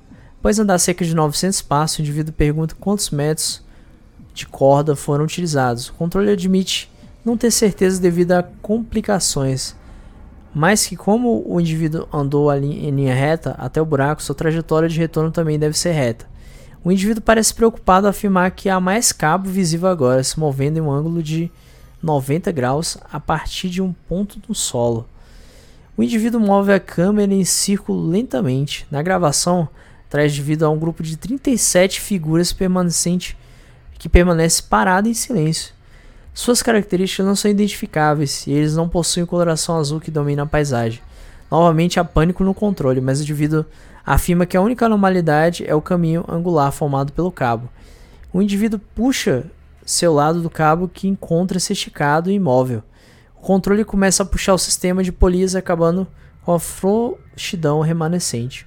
Puxando o cabo pode ser observado conforme a grama se desloca da porção posterior do ângulo, com a linha encontrando resistência conforme chega o ângulo.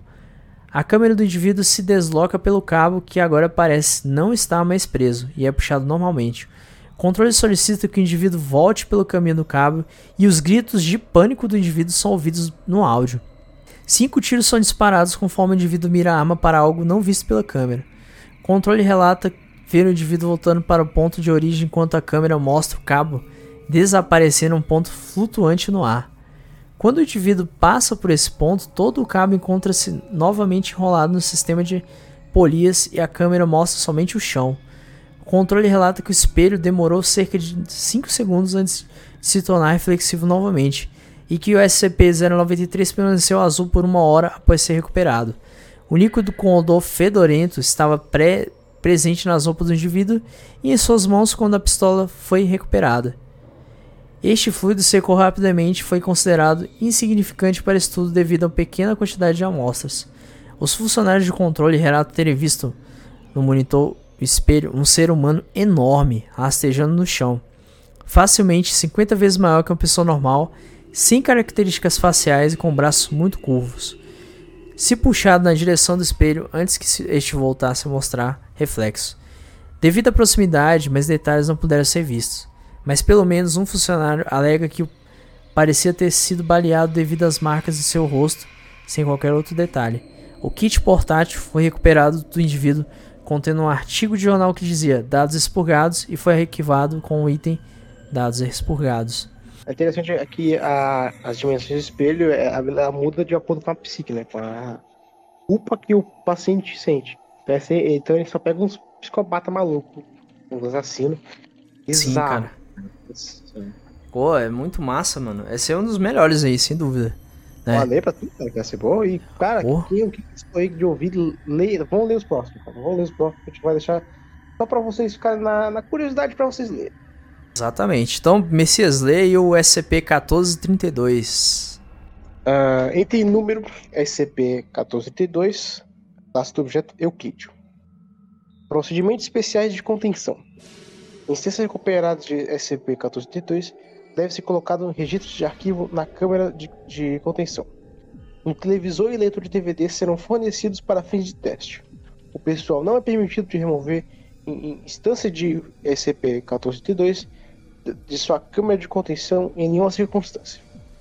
Comunicações com a delegacia de polícia devem ser monitoradas por assassinatos envolvendo um DVD em comum. No caso de tal relatório, uma equipe de recuperação será enviada para recuperar quaisquer instâncias de SCP-1432 e quaisquer indivíduos potencialmente expostos aos efeitos de SCP-1432. Um funcionário de classe D deve exibir uma instância suspeita de SCP-1432 em sua totalidade e, em seguida, ser avaliado em busca de indicações dos efeitos de SCP-1432. Após o teste, qualquer indivíduo afetado por SCP-1432 deve ser reclassificado como funcionário de classe D e colocado em confinamento solitário. O monitoramento das instâncias de SCP-1432 foram publicadas online e deve ser conduzido regularmente. Tais instâncias de SCP-1432 devem ser eliminadas imediatamente e seu endereço IP deve ser rastreado se possível. Descrição: SCP-1432 é uma gravação de 17 minutos que foi encontrada em vários DVDs genéricos em uma variedade de locais dentro dos Estados Unidos. As fontes desses DVDs atualmente permanecem desconhecidas. Os DVDs são colocados em caixas de correio do indivíduo, aparentemente selecionados aleatoriamente.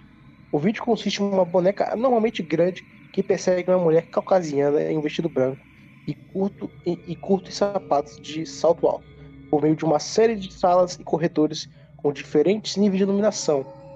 O tamanho da boneca é inconsistente ao longo do filme, a boneca sendo retratada como maior ou menor, a fim de passar por diferentes áreas, embora a boneca nunca seja mostrada mudando de tamanho. Perto do final do vídeo, a boneca encurrala a mulher em uma sala grande. Há então uma pausa no vídeo por 44 segundos antes que o corpo da mulher seja visto imóvel no chão da sala. A câmera se move gradualmente para, as, para cima do corpo e revela que a cabeça da mulher foi substituída pela cabeça da boneca quando o vídeo termina. Os indivíduos que visualizarem pelo menos 5 minutos do vídeo serão afetados por SCP-1432. SCP-1432 faz com que os indivíduos acreditem que tanto eles como todos os outros seres humanos e animais são bonecos artificialmente construídos os indivíduos acreditam tanto, tanto os corpos quanto as principais características de sua personalidade, ou em casos extremos, toda a sua personalidade, foram artificialmente construídos por um ser desconhecido ou grupo de seres.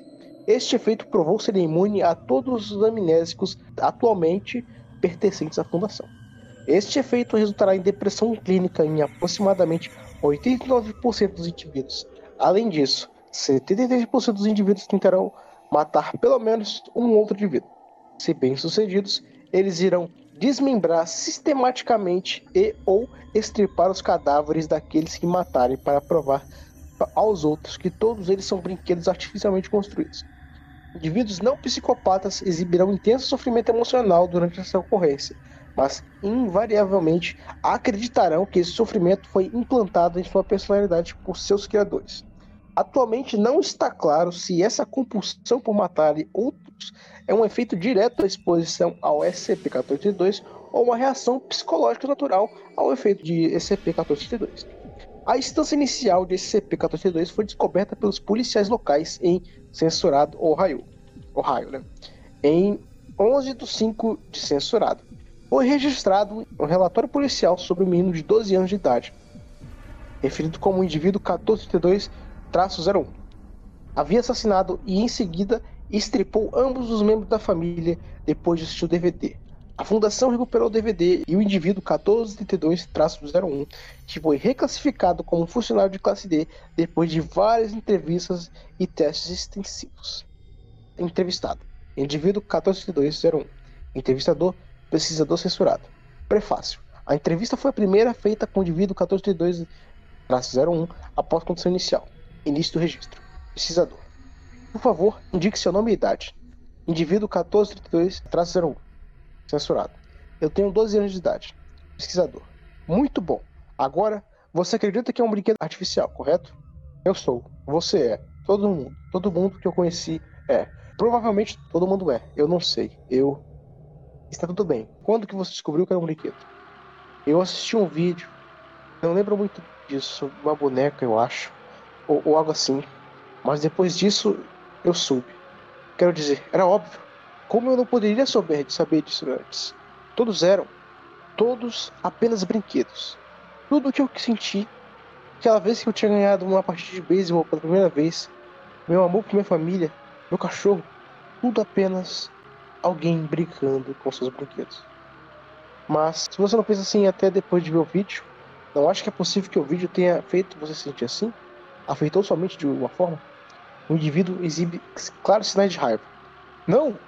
O, o, o cara que fez o vídeo, ele estava tentando as pessoas, não entendeu? Ele descobriu. E ele queria que as outras pessoas soubessem. Porque as pessoas precisam. Eles não merecem apenas assistir para que algum lugar ou alguém dê uma risada, seja lá o que for. Tudo bem, eu entendo. Então você tentou contar aos seus pais que descobriu? O indivíduo exibe sinais de sofrimento emocional. Eu. Eu contei. Eles não acreditaram em mim. Eu continuei explicando para eles, mas eles não entenderam. Eu. Eles. Eu tive que mostrar. Mostrar a alguém. Tive que deixar as pessoas saberem. Eu. A única maneira era. Não poderia ter sido apenas mais ninguém. Eu não teria oportunidade como eu fiz com eles, mas. Compreendo. Você tinha que fazer o que achava que era certo. O indivíduo continua a exibir sinais de sofrimento emocional. Eles são tão espertos. Eles sabem. Eles sabem que a única maneira de descobrir é mostrar às pessoas o que realmente está dentro. Então eles colocam isso. Eles, eles programam você para que você não faça isso com alguém. Eles fazem isso de uma maneira tão difícil. Foi todas aquelas memórias, mas eu tive e eu eu eu entendo, tudo bem. O indivíduo continua a exibir sinais de sofrimento emocional. Eu sou uma boa pessoa, certo? Eu tive que. Eu realmente fiz. Você é uma boa pessoa. Vai ficar tudo bem. Eu prometo. Fim do registro. Declaração de encerramento. O indivíduo foi levado à sua câmara de contenção. O cidadão censurado solicitou e recebeu um amnésico de classe C. Cara, esse eu ainda não tinha lido, confesso. Inclusive foi eu que selecionei isso também. E. Bom, hein? Pô, cara, muito interessante a ideia ali, o conceito de um, um vídeo que perturba a mente da pessoa, né? Exatamente, eu, sei lá, descobri que eu tava vendo The Sims, sabe? Já pensou, tipo, a pessoa, ah, é, realmente, poderiam ter feito o SCP baseado em algum estilo The Sims mesmo, a pessoa achar que tá dentro do jogo. Cara, mas eu gostei porque é um negócio que, tipo, faz, faz pensar, será que realmente, será que a gente não é, tipo... Bonecos? a gente não é só uns menteiros aí, cara, e Caraca, mano. O que, é, o que, não é, né? É, isso é legal da SCP, cara. Sim. Ele te faz pensar o que, que é a realidade. O que, que você tá vendo aí? Será que isso é realmente que você acha que é? Sim, Ou cara. É algo mais? Exatamente. É, é, esse mistério, toda essa complexidade, coisas que você não Exatamente. sabe, né? Que faz ser interessante os SCPs, né? Exatamente isso. Bom, gente, então agora vamos para a leitura. A gente já vai adiantar um pouco a leitura, fazer uma análise rápida aqui, comentário rápido, igual a gente fez desse. Vamos para o SCP-4666, né? Messias, Isso aí é bom. É o Messias que trouxe esse aí. Vamos lá. Item número SCP-4666, aliás. Classe do objeto, Keter. Procedimentos especiais de contenção. O tráfico na, da internet e os canais de aplicação da lei em todo o mundo devem ser monitorados em busca de evidências de atividade de SCP-4666 e, particularmente, em casos de perseguição ou de relatos de fenômenos anômalos envolvendo famílias com crianças pequenas. Caso haja suspeita de um evento Waste está em, prog em progresso, a força-tarefa de contenção mais próxima deve ser despachada para a tentativa de contenção de SCP-4666, aplicando-se os protocolos de primeiro contato humanoide PDP. É, V3I padrão, acho que é, é, número romano, né? Organismo romano. 8, no caso, né? É, acobertamento de mortes de família atribuídas a SCP-4666 deve ser suprimidos ou falsificados a fim de fazer com que essas mortes apareçam como assassinatos por invasão do domicílio não anômalos. Provas forenses e instâncias de SCP-4666-A coletadas por agências não pertencentes à fundação devem ser confiscadas e as testemunhas amesticizadas. Eu acho que é como se fosse uma lavagem cerebral. Mas... Tem que ser amnésico, né? Que Isso. usam bastante isso. Sim, sim, pra pessoa pux, apagar e esquecer, né? Diz é que... outra coisa que vai ah. pensar. Será que tu já tomou amnésico aí, hein? Pois sim, então. vai saber, né, Messias? Então. Exatamente, cara. É tenso, cara. É porque eu, assim, às vezes eu tenho memória de algumas coisas que, tipo assim. Tá muito blur na tua cabeça, né? É, passou rápido, tá ligado? Tipo, um dia que passou muito rápido, você não lembra de muita coisa. Cara, e tu pensa assim, a fundação, quando ela não, quando ela não bate no anestésico, ela prende a pessoa. Então, cara, não tem como fugir, não tem como, tá ligado? Mesmo pois que é. quisesse é. fosse real, não, não teria como escapar, tá ligado? Essa informação. Então, aí que tá. Bom, então vamos à descrição. Acredita-se atualmente que a SCP-4666 seja uma entidade humanoide única, excepcionalmente grande de origem desconhecida. Sobreviventes de eventos Weishamp tipicamente descreve a SCP-4666 como um homem idoso de ascendência europeia, muito alto, possuindo entre 2 metros e 2 metros, 3 de altura, com aparência extremamente emanciada. A entidade sempre aparece completamente nua, mesmo quando observada ao livre em cima de congelante. Embora a natureza e a entidade, a extensão de suas propriedades anômalas permaneçam incertas, SCP-4666 parece ser capaz de fazer viagens instantâneas ou quase instantâneas para qualquer local do norte da latitude 40 é, graus norte e possivelmente para qualquer local da Terra. A atividade de SCP-4666 ocorre exclusivamente em um período de 12 noites consecutivas todo ano, da noite do dia 21 a 22 de dezembro até a noite do dia 1 a 2 de janeiro. Esse período é conhecido como a fase ativa de SCP-4666. Durante essa fase, no qual é denominado de eventos Ancient, SCP-4666 aparecerá em residência em um ou em múltiplos locais ao norte da latitude 40 norte. Em todos os eventos Wenchert conhecidos, essas residências possuem as seguintes características: localização rural isolada, casa para uma família possuindo pelo menos uma criança com menos de 8 anos e uma situada área coberta de neve com duração durante todo o evento. Eu vou chamar evento W, tá, gente? Que é o nome é difícil. Eventos W consistem na seguinte progressão geral: noites de 1 a 7. Crianças relataram avistamento do SCP-4666 nas proximidades da residência de suas famílias e a entidade normalmente será observada observando a residência à distância, como um campo próximo ou da borda de uma floresta vizinha. Em alguns casos, as crianças relatam acordar à noite e encontrar SCP-4666 observando-os dormir através de uma janela. Noites 8 a 11. Membros da família, incluindo parentes, reportarão sons de paz vindo do teto ou das, do sótão. Um odor extremamente desagradável também será frequentemente percebido dentro da residência. Nenhuma casa para esse fenômeno será encontrada. Como resultado, os pais muitas vezes começam a suspeitar que sua família está sendo perseguida ou que a casa pode estar assombrada. Noite 12.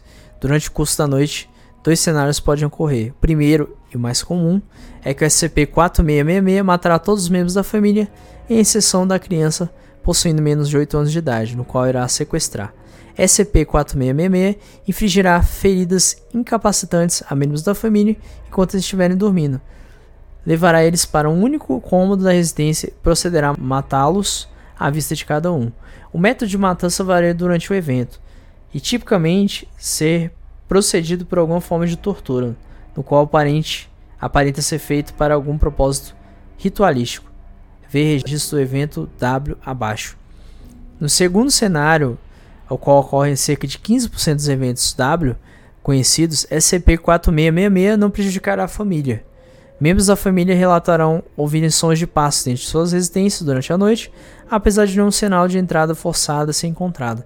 Na manhã, crianças descobrirão presentes nos pés de suas camas e eles consistem em brinquedos grosseiramente feitos de restos de crianças humanas. Veja registro de instância SCP-4666-A abaixo. Os critérios, se houver, pelos quais SCP-4666 determina o resultado do evento W, são reconhecidos. Aí tem dois documentos aqui para a gente observar, né? Só que eu vou ler primeiro tudo aqui, depois a gente lê os documentos extras. Aliás, eu acho que a gente vai deixar pro para vocês matarem a curiosidade, né, para também não ficar muito extenso o podcast. A gente quer um podcast longo, mas também quer ler outros SCPs, né? Descul ah, mas esse SCP, onde tem que continuar, depois ah. vocês vejam as imagens dele, cara, é bizarro. Caraca, mano. Eu não cheguei a ver as imagens dele, eu já tô com cagaço aqui por causa de hoje, né? Olha depois aí, mano. Aí você terminar de ler aí. Beleza, beleza. Descoberta. A existência e a atividade de andamento do SCP-4666 foram detectados pela primeira vez em 1974 por meio do Programa de Reconhecimento de Assinatura Anômala recentemente implementado na Fundação, quando vários incidentes de invasão de casas altamente semelhantes resultaram em morte de famílias foram encontrados em todo o hemisfério norte durante a noite de 1 a 2 de janeiro.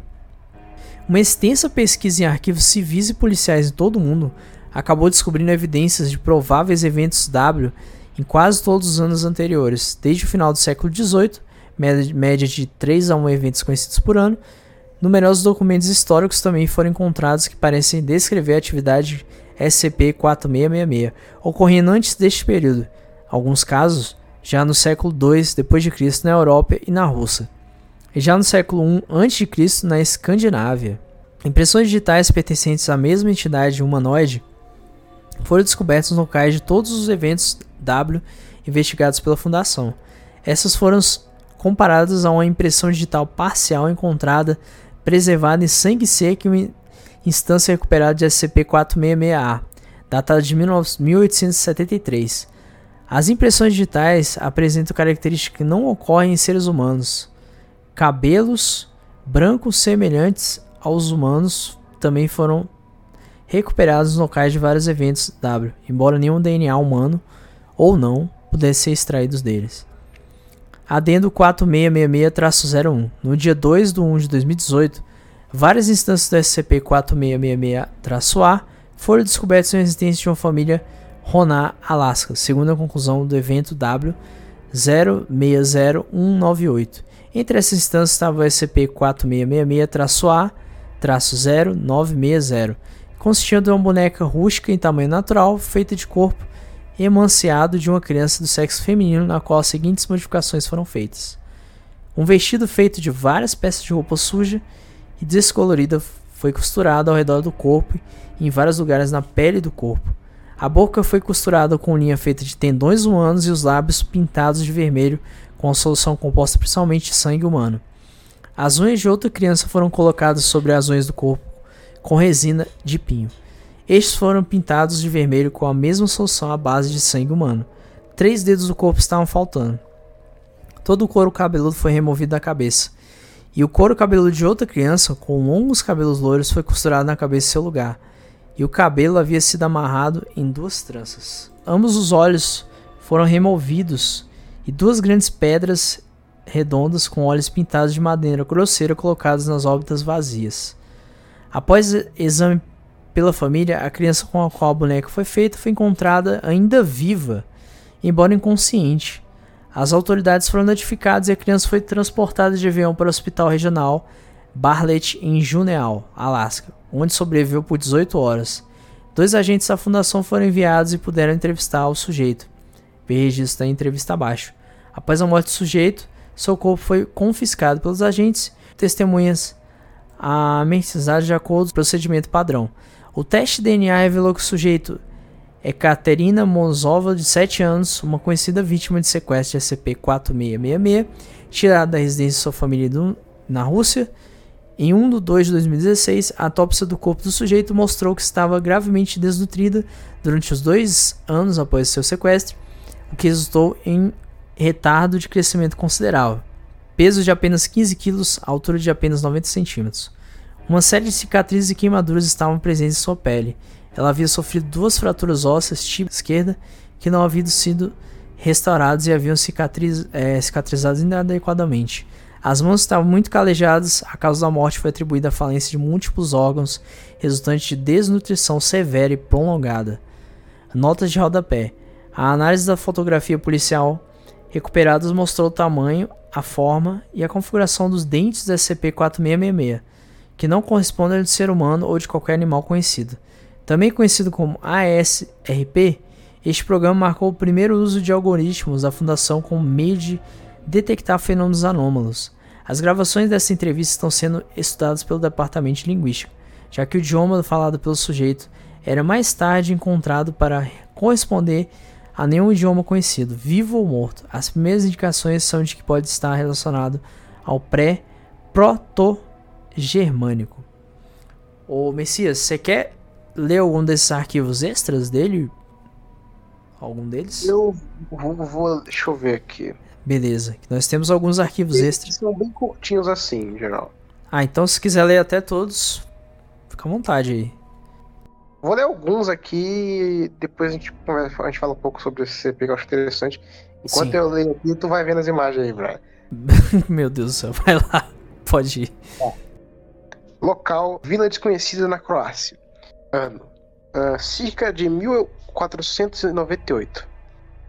Ah, não confirmado. Uma família inteira foi morta, com exceção de uma das crianças, idade desconhecida, que foi sequestrada. Apesar de detalhes específicos sobre o evento não estar disponíveis em documentos recuperados, foi notado que as mortes apresentaram fortes elementos de paganismo. Pag- paganismo. Mais fácil. Isso. e que os membros da família sofreram, sofreram muito antes da morte. O arcebispo que supervisionou a investigação escreveu que acreditava que a família havia sido morta como parte de um ritual demoníaco. Vida desconhecida, terra de Rupert, nos dias atuais, Ontário, Canadá, 1689, não confirmado. Uma família inteira foi morta, com exceção de, de duas das crianças. Uma delas foi sequestrada e a outra, família desconhecida, escapou durante as matanças e conseguiu chegar em um vilarejo próximo. Ela disse às autoridades que um homem nu havia invadido a residência de sua família durante a noite e procedeu a torturar eles. Métodos exatos não especificados em documentos recuperados. Após a investigação, os corpos dos familiares foram encontrados dentro de sua casa, pendurados de cabeça para baixo no teto. Todos estavam ensanguentados. Eichstätt, Alemanha, 1903. Uma família inteira foi morta, com exceção da criança mais nova, masculino, 3 anos de idade, no qual foi sequestrada. Os corpos dos pais e das outras cinco crianças foram encontrados dentro de um estábulo contíguo à sua residência. Eles foram constituídos por facas, forcados e outros instrumentos afiados ah, forçados nas palmas das mãos e nas paredes do, do estábulo, antes de terem suas línguas removidas, causando hemorragia e morte. O sangue dos membros da família foi então usado para pintar padrões elaborados de significado desconhecido nas peles da mula, da cabra e de, duas vacas presentes no estábulo. Os próprios vizinhos, os próprios animais não foram feridos. Os vizinhos disseram às autoridades que na semana anterior aos assassinatos, o pai da família mencionou ter encontrado rastros neve na neve ao redor da casa da família, que pareciam ter sido feito por pés humanos descalços. Plius, União Soviética, 1957. Uma família inteira foi morta, com exceção do filho mais novo, masculino 4 anos, e foi sequestrado. O corpo dos pais e de outra criança foram encontrados na sala, ah, na sala de sua casa. Eles haviam sido contidos e seus pés mantidos sobre as chamas da lareira por longo período de tempo, calciando os tecidos dos pés e expondo os ossos. Eles então tiveram suas cabeças esmagadas com um instrumento pesado desconhecido. Centenas de marcas de mordidas que se acreditam terem sido infligidas após morte foram encontradas em cada um dos corpos. Galhos cortados de um pinheiro fora da casa também foram colocados sobre os corpos, para um propósito desconhecido. Ah, nossa, esse aqui, esse nome aqui não pra ler, não. Noruega. 1971. Caramba. Uma família inteira foi morta, com exceção do segundo filho, mais novo, menino de 5 anos, e foi sequestrado. Os corpos dos pais e de outras duas crianças foram encontrados no porão de sua casa. Cada um teve pelo menos um membro arrancado por força bruta, antes de ser esfaqueado precisamente 39 vezes com um instrumento afiado desconhecido, possivelmente um pedaço de osso de um dos membros removidos, resultando uma perda massiva de sangue e morte. Os membros da família foram então esviscerados e seus intestinos delgado e grosso foram removidos e cortados em pedaços de, de 30 a 50 centímetros de comprimento. Estes foram dispostos em linhas radiantes ao redor dos corpos. As fezes dos intestinos foram usadas para rastrear símbolos de significado desconhecido na parede do porão. Vou ler o último aqui. Nossa, é um pior que o outro. Aoi, Islândia, 1996. Uma família inteira foi morta, com exceção da criança de mais nova, filhinha de 4 anos, que foi sequestrada. Os corpos dos pais e de outras sete crianças foram encontrados em sua casa.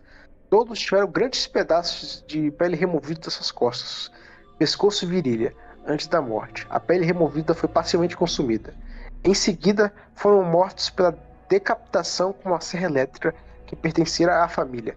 Após a morte, os corpos sem cabeça dos membros da família foram carregados para seus respectivos quartos e colocados em suas camas. Cada uma das cabeças removidas também foi colocada em pé em um degrau da escada que conduz do primeiro ao segundo andar, com as cabeças dos pais nos dois degraus superiores às cabeças das crianças nos degraus inferiores, em ordem decrescente da idade. Caralho, cara. É o que eu falei. Pesado. Tem muito. Tá vendo aí? É o que eu falei, cara. Tem SCP que é puro gore, sangue, sanguinolência, bagulho que porra, velho. Que bizarro também, né? Mas assim, o primeiro SCP que a gente leu, não tinha gore não, cara, praticamente. Não tinha. É, era bem tranquilo Isso mesmo. Aqui é... Caralho. Cara... Tu viu as fotos aí, velho? Vi, vi. Bizarro. Bizarro, né, bicho? É, cara, nossa. Cara, se eu visse uma coisa dessa aí, eu tacar fogo na casa e sair fora, né? é, sei lá, não tinha nem o que fazer, né, cara? Porra. É, pior, pior. É bizarro. E que dá a entender é que ele é alguma entidade pagã, né? É. Mas tudo. É, ele. Da área, de área mais gelada também. É exatamente porque é do paganismo desse, dessa área, né? O, paganismo nórdico, né? E era bem comum na época, né? essa questão de sacrifício humano, né? Já Sim. foi bastante. Exatamente. Tentar entender que ele é tipo uma pessoa que tá fazendo isso por algum motivo. Talvez para imortalidade, né? Já que ele, ele é visto desde os tempos antigos, ou ele mesmo. Ele aparentemente é humano, né? Sim. Cara, bizarro, mano. Gostei pra caramba desse aqui. Porra, foda pra caralho. E as fotos, velho. E as fotos. Puta que pariu. Que, galera, hum. se tiver aí de noite, vendo esse podcast, bota a foto aí, bota aí. SCP 4666. Quero Isso. ver dormir hoje. Essa foto aí. Quero ver não se cagar, né? Exatamente. Bom. Vamos ver, do, vamos ver do canto do olho aí, né? Ah, mano, tá doido. Eu já tô cagando aqui. Eu vi a foto do bicho, só piorou. Aí, aí vamos lá. Então vamos. Agora a gente vai pro SCP-407. Que eu vou fazer o seguinte: eu vou ler uma parte. E o Messias vai ler a parte lá dos testes, né? Que é o finalzinho. Tá certo, tá certo. Beleza, então vou começar lendo aqui a descrição e as outras coisas. Vamos lá. Item número SCP-407. Classe do objeto neutralizado. Procedimentos especiais de contenção. Quando foi adquirido o SCP-407, estava gravado em uma fita, cassete e compacta. Atualmente, SCP-407 está inserido como arquivo digital de dados expurgados. O SCP-407 não deve ser tocado em quaisquer circunstâncias fora das condições de teste e somente iniciado com aprovação de do 05-censurado. Descrição: SCP-407 é uma canção em linguagem desconhecida, supostamente cantada à capela. A fita contendo SCP-407 foi encontrada em uma trilha de aproximadamente 30 minutos de duração, embora o final abrupto indica que pode haver mais. A canção tem sido descrita por todos como suave, glorioso e lindo. Enquanto SCP-407 é tocado, rápida multiplicação de células ocorre em indivíduos no raio auditivo. O efeito ocorre em nível celular e não é preciso que o sujeito esteja ouvindo. As alterações aparentam afetar somente organismos multicelulares em seu início, porém afeta posteriormente a mitose em organismos unicelulares. Durante o primeiro minuto de exposição, formas de vida multicelulares aparentam se tornar mais saudáveis. Sujeitos que sofrem desnutrição, lesões físicas, possuem cicatrizes ou que sofrem de doenças crônicas ou de outras condições médicas aparentam ficar mais saudáveis, com apenas um minuto de exposição a SCP-407.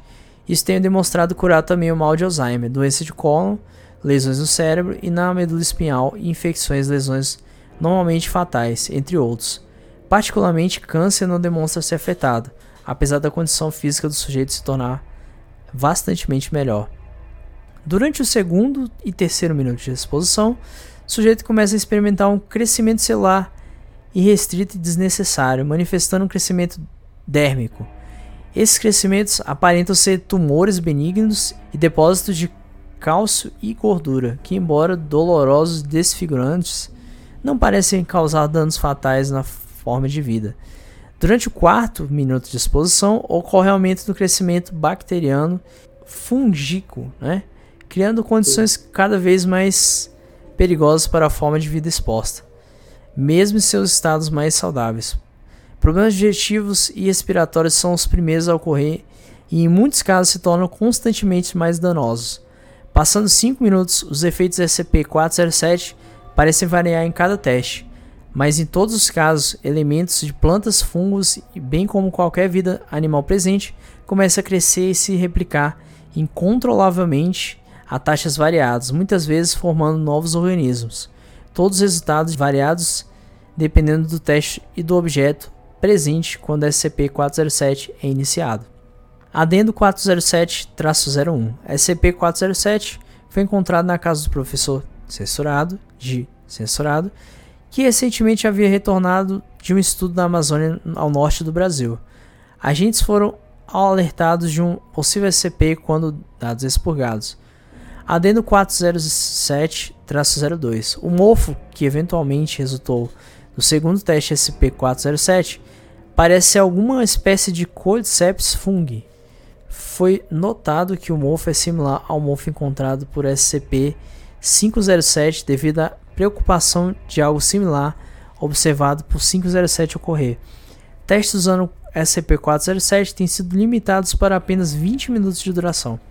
Adendo 40703. Abaixo é um exemplo de testes de SCP-407 para notas completas de pesquisa e experimentação. Veja registro de experimento 407. Agora vai, o Messias vai ler os exemplos de teste, né? Vai tá, lá, moleque. Manda lá.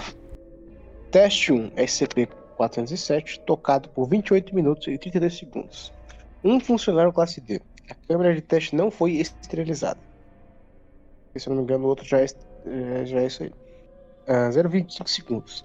Sujeito reporta ter gostado da música e pode ser observado começando a tentar cantarolar.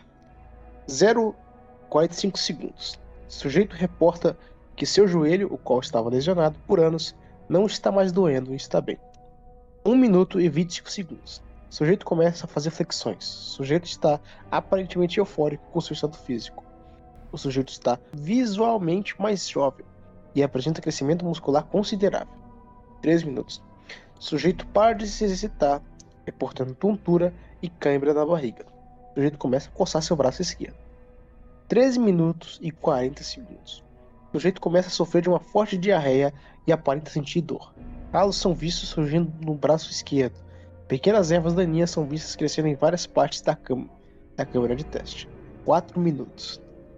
Calos são vistos crescendo na pele do sujeito, rapidamente se espalhando para o resto do corpo, ganhando um tom esbranquiçado. O sujeito comunica que não sente mais dor. 4 minutos e 30 segundos. Pele do sujeito é completamente coberta por calos robustos e desiguais. O sujeito não se comunica mais. Plantas são vistas se desenvolvendo no chão e nas paredes da câmara. 5 minutos e 10 segundos. O sujeito não se movimenta mais e é quase irreconhecível, com a desfiguração contínua da sua pele. O uniforme classe D do sujeito desintegra-se por razões desconhecidas. 6 minutos e 45 segundos. O sujeito é completamente reconhecível como um ser humano, se parecendo como um monte grande de carne, de carne humana calejada. A nova forma do sujeito pode ser observada se expandindo e se contraindo lentamente. São baias são observadas crescendo no e em volta do sujeito. 7 minutos e 10 segundos. A câmera é completamente coberta por ervas daninhas, outras plantas e samambaias. A maioria das espécies não são reconhecidas. 7 minutos e 55 segundos. A folhagem na câmara é extremamente densa, diversas plantas são observadas atingindo o teto. O corpo do sujeito cresceu largamente e é observado se expandindo e se contraindo ritmicamente. 8 minutos e 30 segundos. Plantas começam a ganhar um tom amarelado, como se estivessem murchando. 10 minutos e 30 segundos. Toda a vida vegetal da câmara começa a morrer e rapidamente se decompõe. formando uma manta. O corpo do sujeito ainda é observado se expandindo e se contraindo, e cresceu amplamente em um espaço de 2 metros, assim como possuindo uma altura semelhante. 11 minutos. Uma variedade de morfo e cogumelos são observados crescendo por toda a câmara, e sobre a manta das plantas mortas, aberturas grandes semelhantes a bocas com arcadas dentárias se abrem no exterior do corpo que se expande e se contrai no centro da câmara. 15 minutos. Estruturas semelhantes à mão são vistas crescendo em partes do corpo. Formas de vida fúngicas ainda são abundantes. 16 minutos e 10 segundos. As estruturas semelhantes a mãos aparentam desenvolver olhos. Logo, os olhos se abrem e as estruturas separam-se do corpo, tornando-se capazes de se movimentar. As mãos são vistas se arrastando em direção a espécimes fúngicas, largando pedaços e levando os pedaços para as aberturas. 18 minutos. A maioria do material fúngico desaparece, conforme mais e mais mãos alimentam as aberturas do corpo. Em 19 minutos e 30 segundos, várias pequenas plantas são observadas crescendo. Todas as espécies são completamente irreconhecíveis. Os únicos fungos ainda permanecentes são aqueles no teto da câmara. Vapor amarelado é visto próximo ao corpo. 21 minutos. Um dos organismos anteriormente identificado como uma planta é observado, tornando-se capaz de movimento. Organismos aparentam crescer de plantas pequenas e estacionárias, semelhantes à parge, para formas móveis e amadurecidos, que utilizam diversas gavinhas farpadas para se arrastar pela câmara. Os organismos são observados escalando as paredes e teto da câmara de teste. Embora tenham metade do tamanho das estruturas semelhantes a mãos, os organismos possuem mandíbulas com dentes enfiados que usam para destruir e consumir a maioria das estruturas. 23 minutos. Os organismos semelhantes a plantas começam a devorar as estruturas em crescimento, que estão continuamente crescendo no corpo e, e são devorados assim que se desenvolve olhos. 23 minutos e 40 segundos. Os organismos semelhantes a plantas são vistos alimentando as aberturas no corpo com o material fúngico do teto.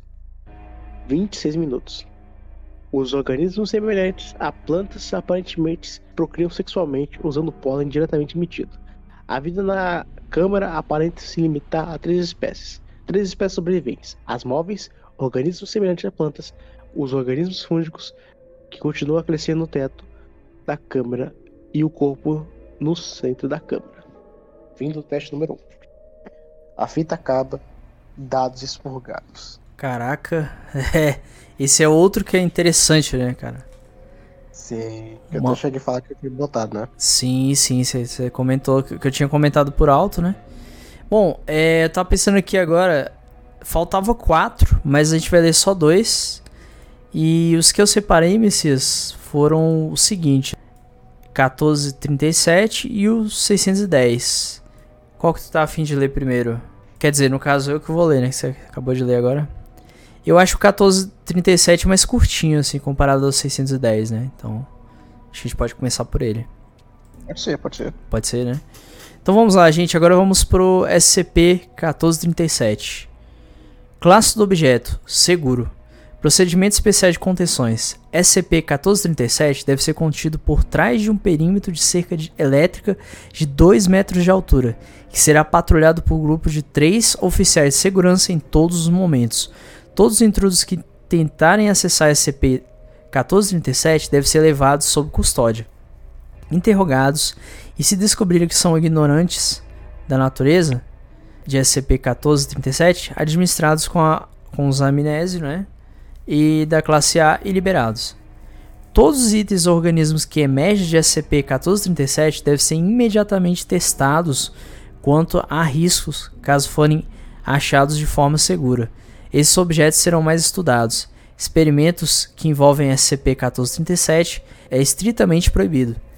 Descrição: SCP-1437 é uma cratera que estimou ser infinitamente funda, medindo de 3 metros a 3 metros, né, 3 metros de altura e comprimento, localizado no deserto de Censurado.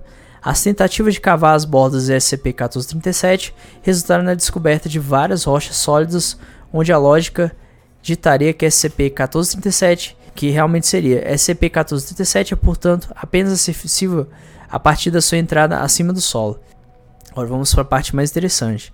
SCP-1437 parece ser um ponto de acesso a um número ainda desconhecido de universos paralelos. Objetos foram conhecidos emergindo periodicamente de SCP-1437 em grandes velocidades, incluindo um trimestre do Zewa, primeiro surgimento de objetos conhecidos, grande quantidade de sujeiras e rochas, considerou ser uma tentativa de uma equipe de contenção paralela para preencher a correspondência de SCP-1437, um mapa da América do Norte escrito em espanhol, de acordo com o referido mapa, o governo da América do Norte é a República Popular de Águas Nuevas, ou a República do Povo de Novas Águas. Uma fotografia de um horizonte que se acredita ser uma versão radicalmente alterada de Nova York. As estruturas que se assemelham ao coral são visíveis a um grande organismo voador, pode ser visto à distância. Vários discos feitos de ouro sólido, juntos com esses discos, foi encontrado na folha de papel que lê: Por favor, abençoe-nos a chuva. E durante o período de 2000 censurado, 2000 censurado, a 20 censurado, vários indivíduos, a maioria dos quais usavam uniforme de classe D, emergiram de SCP-1437. Todos estavam mortos após a chegada.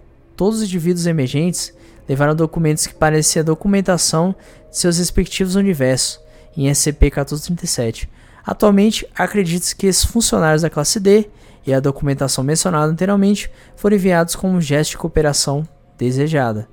Notas de rodapé. É teorizado que a natureza de SCP-1437 possa causar a morte de todos os organismos vivos no ponto em que o cruzamento entre o universo é alcançado. Eu vou ler aqui o documento emergente do 1437-1. Vamos lá. É, item SCP-1437-1. Classificação de segurança. Seguro para o público. Procedimento de segurança. Os cidadãos não autorizados devem ser mantidos a uma distância segura de SCP-1437 em todos os momentos. Todos os passeios autorizados à área devem ser acompanhados por dois oficiais de segurança para sua própria proteção. A tirada de fotografias é permitida. Qualquer cidadão que esteja tentando ultrapassar a cerca de segurança deve ser preso e entregue a autoridades policiais locais. Peço desculpa pelo latido do cachorro, tá, galera? Como eu disse, hoje tá estranha a situação, né? Que esse horário, 11, 11 20 da noite, os cachorro, e a cachorra latindo, sozinha, só ela. É, cara. Vai entender, né? Mas vamos lá. Todo gato começa a olhar pro nada. Então, pior é isso, né? Olhando pro nada e latindo. Aí é que a coisa vai feder mesmo. Descrição: SCP-1437 é uma cratera. Tá, aqui a gente já sabe, né? Que eles estão descrevendo de novo, né? É como se fosse um, aqui é como se fosse um documento do universo alternativo. Então eles que estão descrevendo pelo ponto de vista deles, né? É que o documento que chegou com os mortos, tá? Isso, exatamente. SCP é uma cratera que estimou ser infinitamente funda, 10 10, 10 metros e 10 metros. Ó, para eles é 10 metros por 10 metros, diferente do, do outro universo, que era 3 metros por 3, localizado na cidade de, de Promise. Olha, já outro lugar. As tentativas de cavar as bordas resultaram em descoberta de várias rochas sólidas, mesma coisa que eles disseram, e parece ser um ponto de acesso em número ainda desconhecido de universos paralelos. Objetos foram conhecidos para emergir periodicamente. Uma pequena pirâmide composta de concreto, primeiro surgimento de objetos conhecidos que se acredita ser de um material de construção, grandes quantidades de sujeiras e rocha, considerou ser uma tentativa de uma equipe é, de contenção para preencher né? Uma pintura de uma paisagem que acredita ser uma localização da Escócia. De acordo com a pintura, o sol do universo originário é azul e o céu é amarelo. Vários discos feitos de ouro sólido, acompanhados de folha de papel. Lê, por favor. Pare sua praga. Diferente a, a leitura. Uma fotografia de vários cientistas. Todos os cientistas retratados têm dedos anormalmente longos, estimados em quase 25 centímetros de comprimento e uma folha de papel que lê: Obrigado, por favor, envie mais presentes. Durante o período de duração de 2009 a 2012, vários indivíduos, a maioria dos quais usavam uniforme laranja, surgiram de SCP-1437, todos mortos na chegada. Todos os indivíduos emergentes levaram documentos que pareciam ser documentação de seus respectivos universos. Atualmente, acredita-se que esses indivíduos e a documentação que eles carregam foram enviados com um gesto de cooperação desejada. No dia 15 de agosto de 2012, um voluntário da Fundação Marco Pertron entrou no SCP-1437 com equipamento de segurança, levando consigo uma cópia deste documento. Interessante que esse. Eu não sei se é proposital. Mas parece que esse universo paralelo específico, a, a Fundação não esconde informação nenhuma, cara. E é esse... só nesse. Sim, cara. Sim, cara. É só nesse, lê os outros depois tu vai ver que não tem nenhum, cara. Só esse que não. não... Que não, não ah. esconde, né? Que mostra para todo mundo.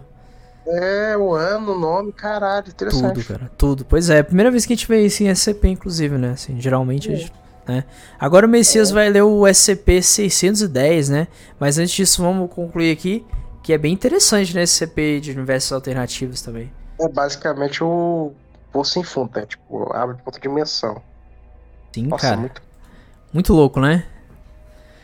Quando eu vi ali, eu falei, cara, tem que trazer esse pro podcast. É interessante essa, essa colisão, né? Porque, querendo ou não, hum. porra, tem, tem SCP de outros universos. Aí é, é completamente diferente. Porra, bizarro, cara. Imagina, cada universo tem uma linha de SCPs diferenciado. Então, tipo assim, complexidade. Nossa, é, pois é, porque tu começa assim. Vai ter SCP que é de outro universo, né?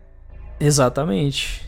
E agora o Messias vai fazer a leitura do último SCP pra gente estar finalizando o podcast, que nós já estamos aqui desde 8 horas da noite e já são 11h23, né, Messias? Inclusive. Qual podcast que a gente gravou, hein? É o maior até agora, sem dúvida, cara. Então vai lá, Messias, manda bala. Vai lá. Item número 6, é, SCP-610, classificação de objeto, ITER. Procedimentos especiais de contenção. Devido à vasta área infectada coberta por SCP-610, contenção é impossível. O isolamento da área provou ser muito mais efetivo para este fim, e o governo russo garantiu permissão à fundação para estabelecer um perímetro para impedir que os indivíduos entrem nas áreas de infecção, sob o pretexto das localidades serem utilizadas para treinamentos e operações militares. Se qualquer organismo demonstrando características consistentes com a infecção de SCP-610 ser avistado, avistado no perímetro, o protocolo estabelecido requer que o sujeito seja engajado à distância com armamento de porte pequeno até ser imobilizado. Então, executado da maior distância possível, utilizando armas e munições incendiárias. Qualquer organismo vivo que entre em contato com um organismo infectado por SCP-610 é considerado descartável e deve ser terminado e incinerado imediatamente. Qualquer indivíduo que se aproxime por até 13 metros de distância de um organismo infectado por SCP-610 deve ser retirado imediatamente da área, isolado do resto de sua equipe e sujeito a tratamento médico unicamente remoto para de determinar se ocorreu infecção e as ações necessárias baseadas na avaliação.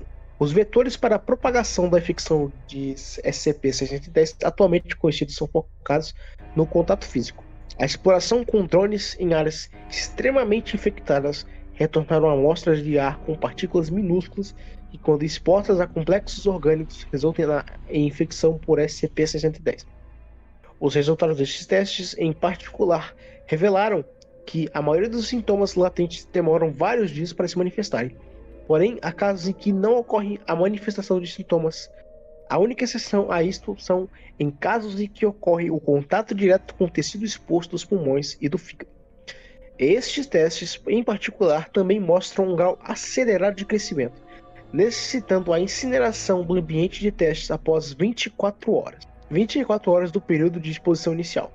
Demorar até duas horas para cumprir o protocolo de limpeza é um risco que compromete as instalações, visto que esta modalidade de crescimento acelerado ocorre apenas em material orgânico existido fora do corpo humano. Esta forma de infecção é considerada de baixa preocupação. Estas peculiaridades levantaram uma série de questões associadas à possível origem das infecções conjuntamente com a falha relacionada a dados expurgados. O protocolo da contenção continua sendo a política da terra arrasada. No momento, e não há preocupações em relação à transmissão por água ou ar e parâmetros de contenção à infecção estão ativos a barra mudança situacionais no campo. Descrição. Relatos iniciais de SCP-310 chegaram diretamente do governo russo através de canais não identificáveis. Estes relatos consistiam primariamente em desaparecimentos de fazendeiros na região que não tiveram atenção relevante até que a polícia local a polícia regional e finalmente um agente governamental falharam em relatar seus estados após um período de 72 horas. Um pequeno contingente militar foi enviado na área, mas se retirou rapidamente quando a fundação foi contratada para investigar a situação. A área afetada por SCP-610 está próxima do lago Baikal, na região sul da Sibéria. Regiões conhecidas afetadas pela infecção estão marcadas no mapa fornecido da Fundação acessível neste anexo. Os perímetros de contenção estão marcados em azul, circundando as áreas infectadas. No momento deste relatório, nenhuma outra localização foi identificada, abrigando SCP-610. Incursões aos perímetros de contenção devem ser reportadas antes de serem conduzidas, confirmadas durante a exploração e esclarecidas imediatamente ao retornar.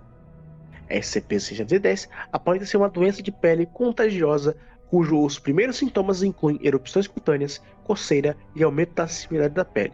Após 3 horas, a doença causará manchas que se assemelham a cicatrizes graves no tecido nas áreas do torso e dos braços, espalhando-se para as pernas e costas após uma hora dos primeiros sintomas, consumindo a vitamina completamente após 5 horas. A vítima. Exposição. Exatamente. Exposição a altas temperaturas diminui imensamente o tempo qual o contágio se espalha. Infecções completas do organismo foram reportadas ocorrendo em menos de 5 minutos. Após infecção completa, todas as funções vitais da vítima irão cessar por aproximadamente 13 minutos, reiniciando dois ou até três vezes mais ativo do que o grau normal de atividade num humano não infectado.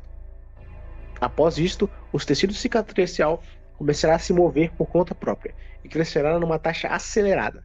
Neste ponto, características humanas comuns começarão a desaparecer sob infecção, sendo que o trajeto mutagênico é aparentemente completamente aleatório.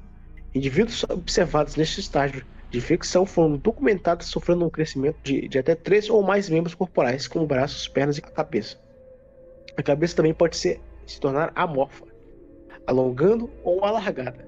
Partes do corpo do indivíduo podem se abrir ao meio, de onde anexos adicionais de carne irão crescer.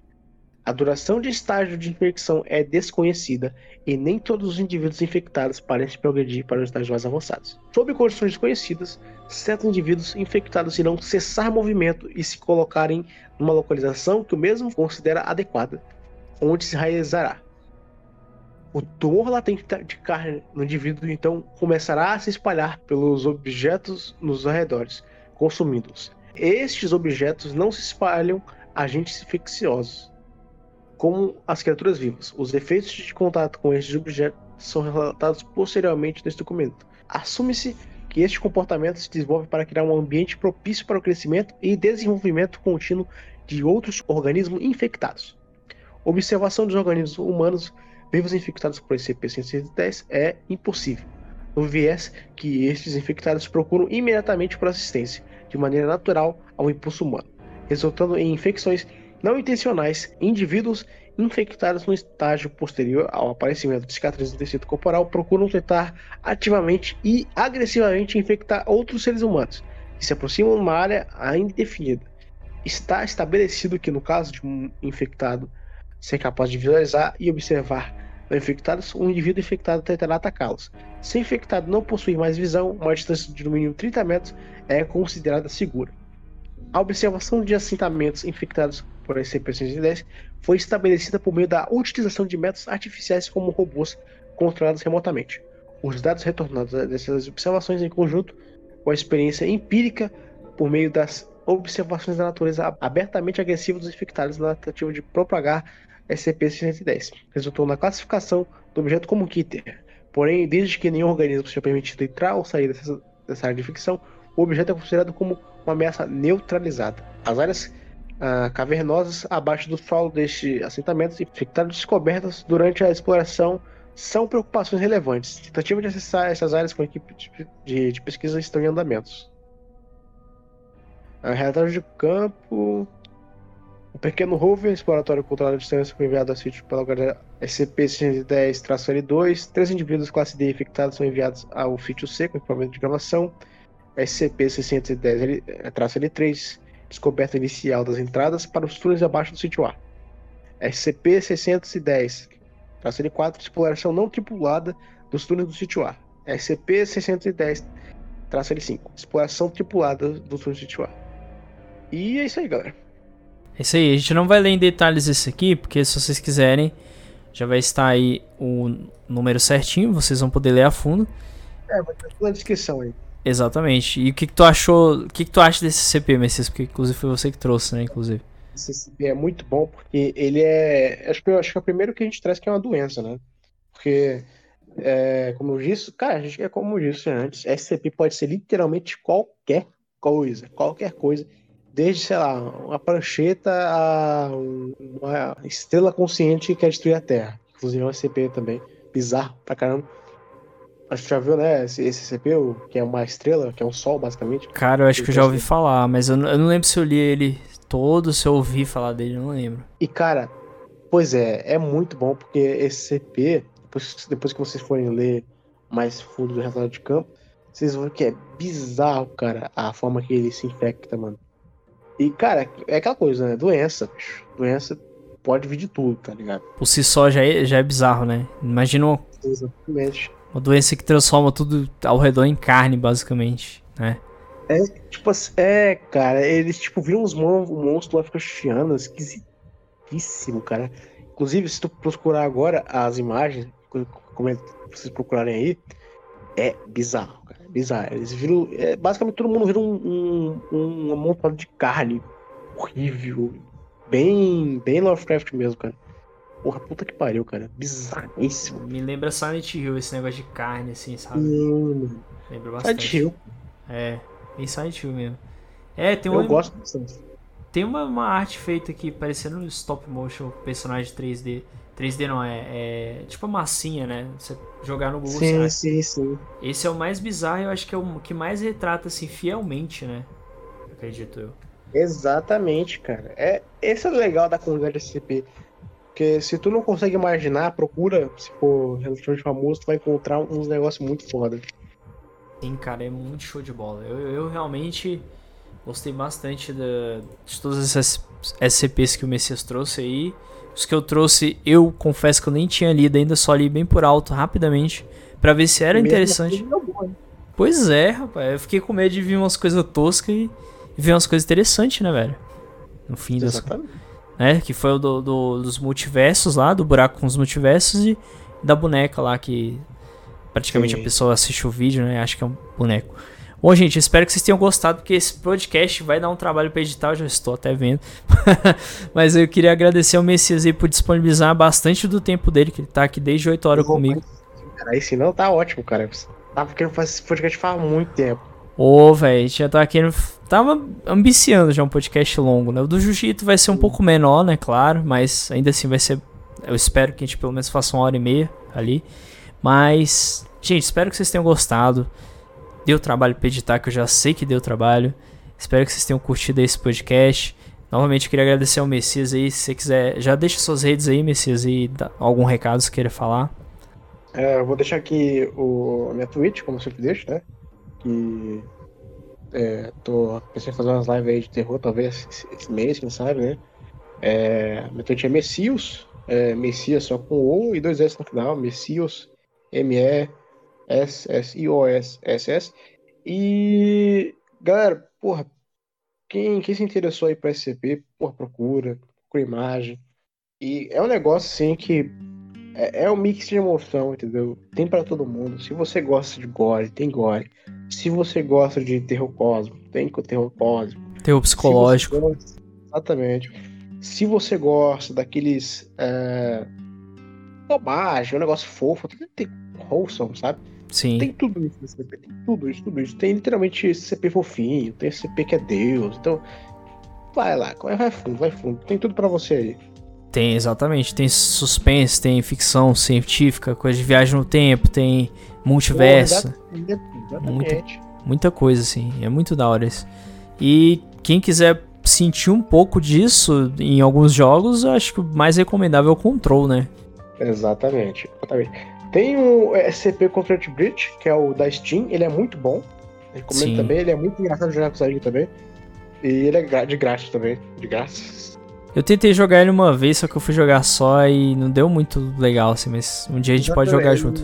Pode É. jogar com- junto, cara. Quem sabe a gente faz uma live dele aí, ia ser engraçado. Pô, aí vai ser da hora, mano. Vai ser da hora demais. E também tem, assim, é interessante, por exemplo, vamos lá. Control é, canonizou Alan Wake e Quantum Break dentro do mesmo universo. Então, o que acontece em Alan Wake, o que aconteceu no Control Break, são eventos SCPs dentro do Control, cara. É muito louco isso. Isso é muito foda, cara, exatamente. Sim, exatamente, porque aí é como se você quisesse, ah, eu quero jogar um evento de SCP. Então, assim, no mundo do Control aí, que só jogar um Alan Wake ou um Quantum Break, você vai estar jogando um evento SCP. Um fala de viagem no tempo, o outro de um evento estranho de um livro se tornando realidade, né? É muito bizarro. Porra, cara, é muito legal quando tem essa profundidade, né? Quando, tem, o, né, quando, você, quando, você relaciona as coisas tudo junto é muito bom, cara. Pô, cara, é muito. Achei muito foda eles terem feito isso, sério. De ter colocado canonizado ali com controle e tal. Mas enfim, gente, muito obrigado a todos que ouviram. Obrigado aí a galera do YouTube. Obrigado a galera das plataformas de áudio. Novamente agradecendo aí, principalmente ao povo do Apple Podcast aí que tem ouvido pelo, pela Apple aí, né? Pelos iPhones ou sistemas da Apple. E bora lá, gente. Galera do Spotify, Amazon Music, é, Deezer. Bora dar uma força aí, se engajem, ouçam também, nos pesquisem. Muito obrigado a quem já está ouvindo, quem já está nos acompanhando, seguindo. No YouTube também, obviamente. Muito obrigado. Eu fiz o canal meio que esperando assim que não desse um resultado legal, mas está indo muito bem. Então agradeço demais a todos. E quem quiser acompanhar umas lives legais aí que eu faço, toda quinta, sexta e sábado eu estou ao vivo, sendo quinta e sábado 7 da noite e sexta 8 e meia, 8 e 40, no máximo 9 horas, com fichas na mesa, que é o programa de notícia, que, que é eu, Matoso, Charles e o Messias, sempre que ele puder participar também. E é isso. Espero que tenham gostado minha Twitch, NoobSpy, underline BR, canal do YouTube, apenas o Noob, canal principal. E é isso, galera. Eu mudei o nome do canal, né, do YouTube, inclusive vou explicar mais pra frente. Muito obrigado a todos, um abraço, valeu Messias, valeu galera, falou!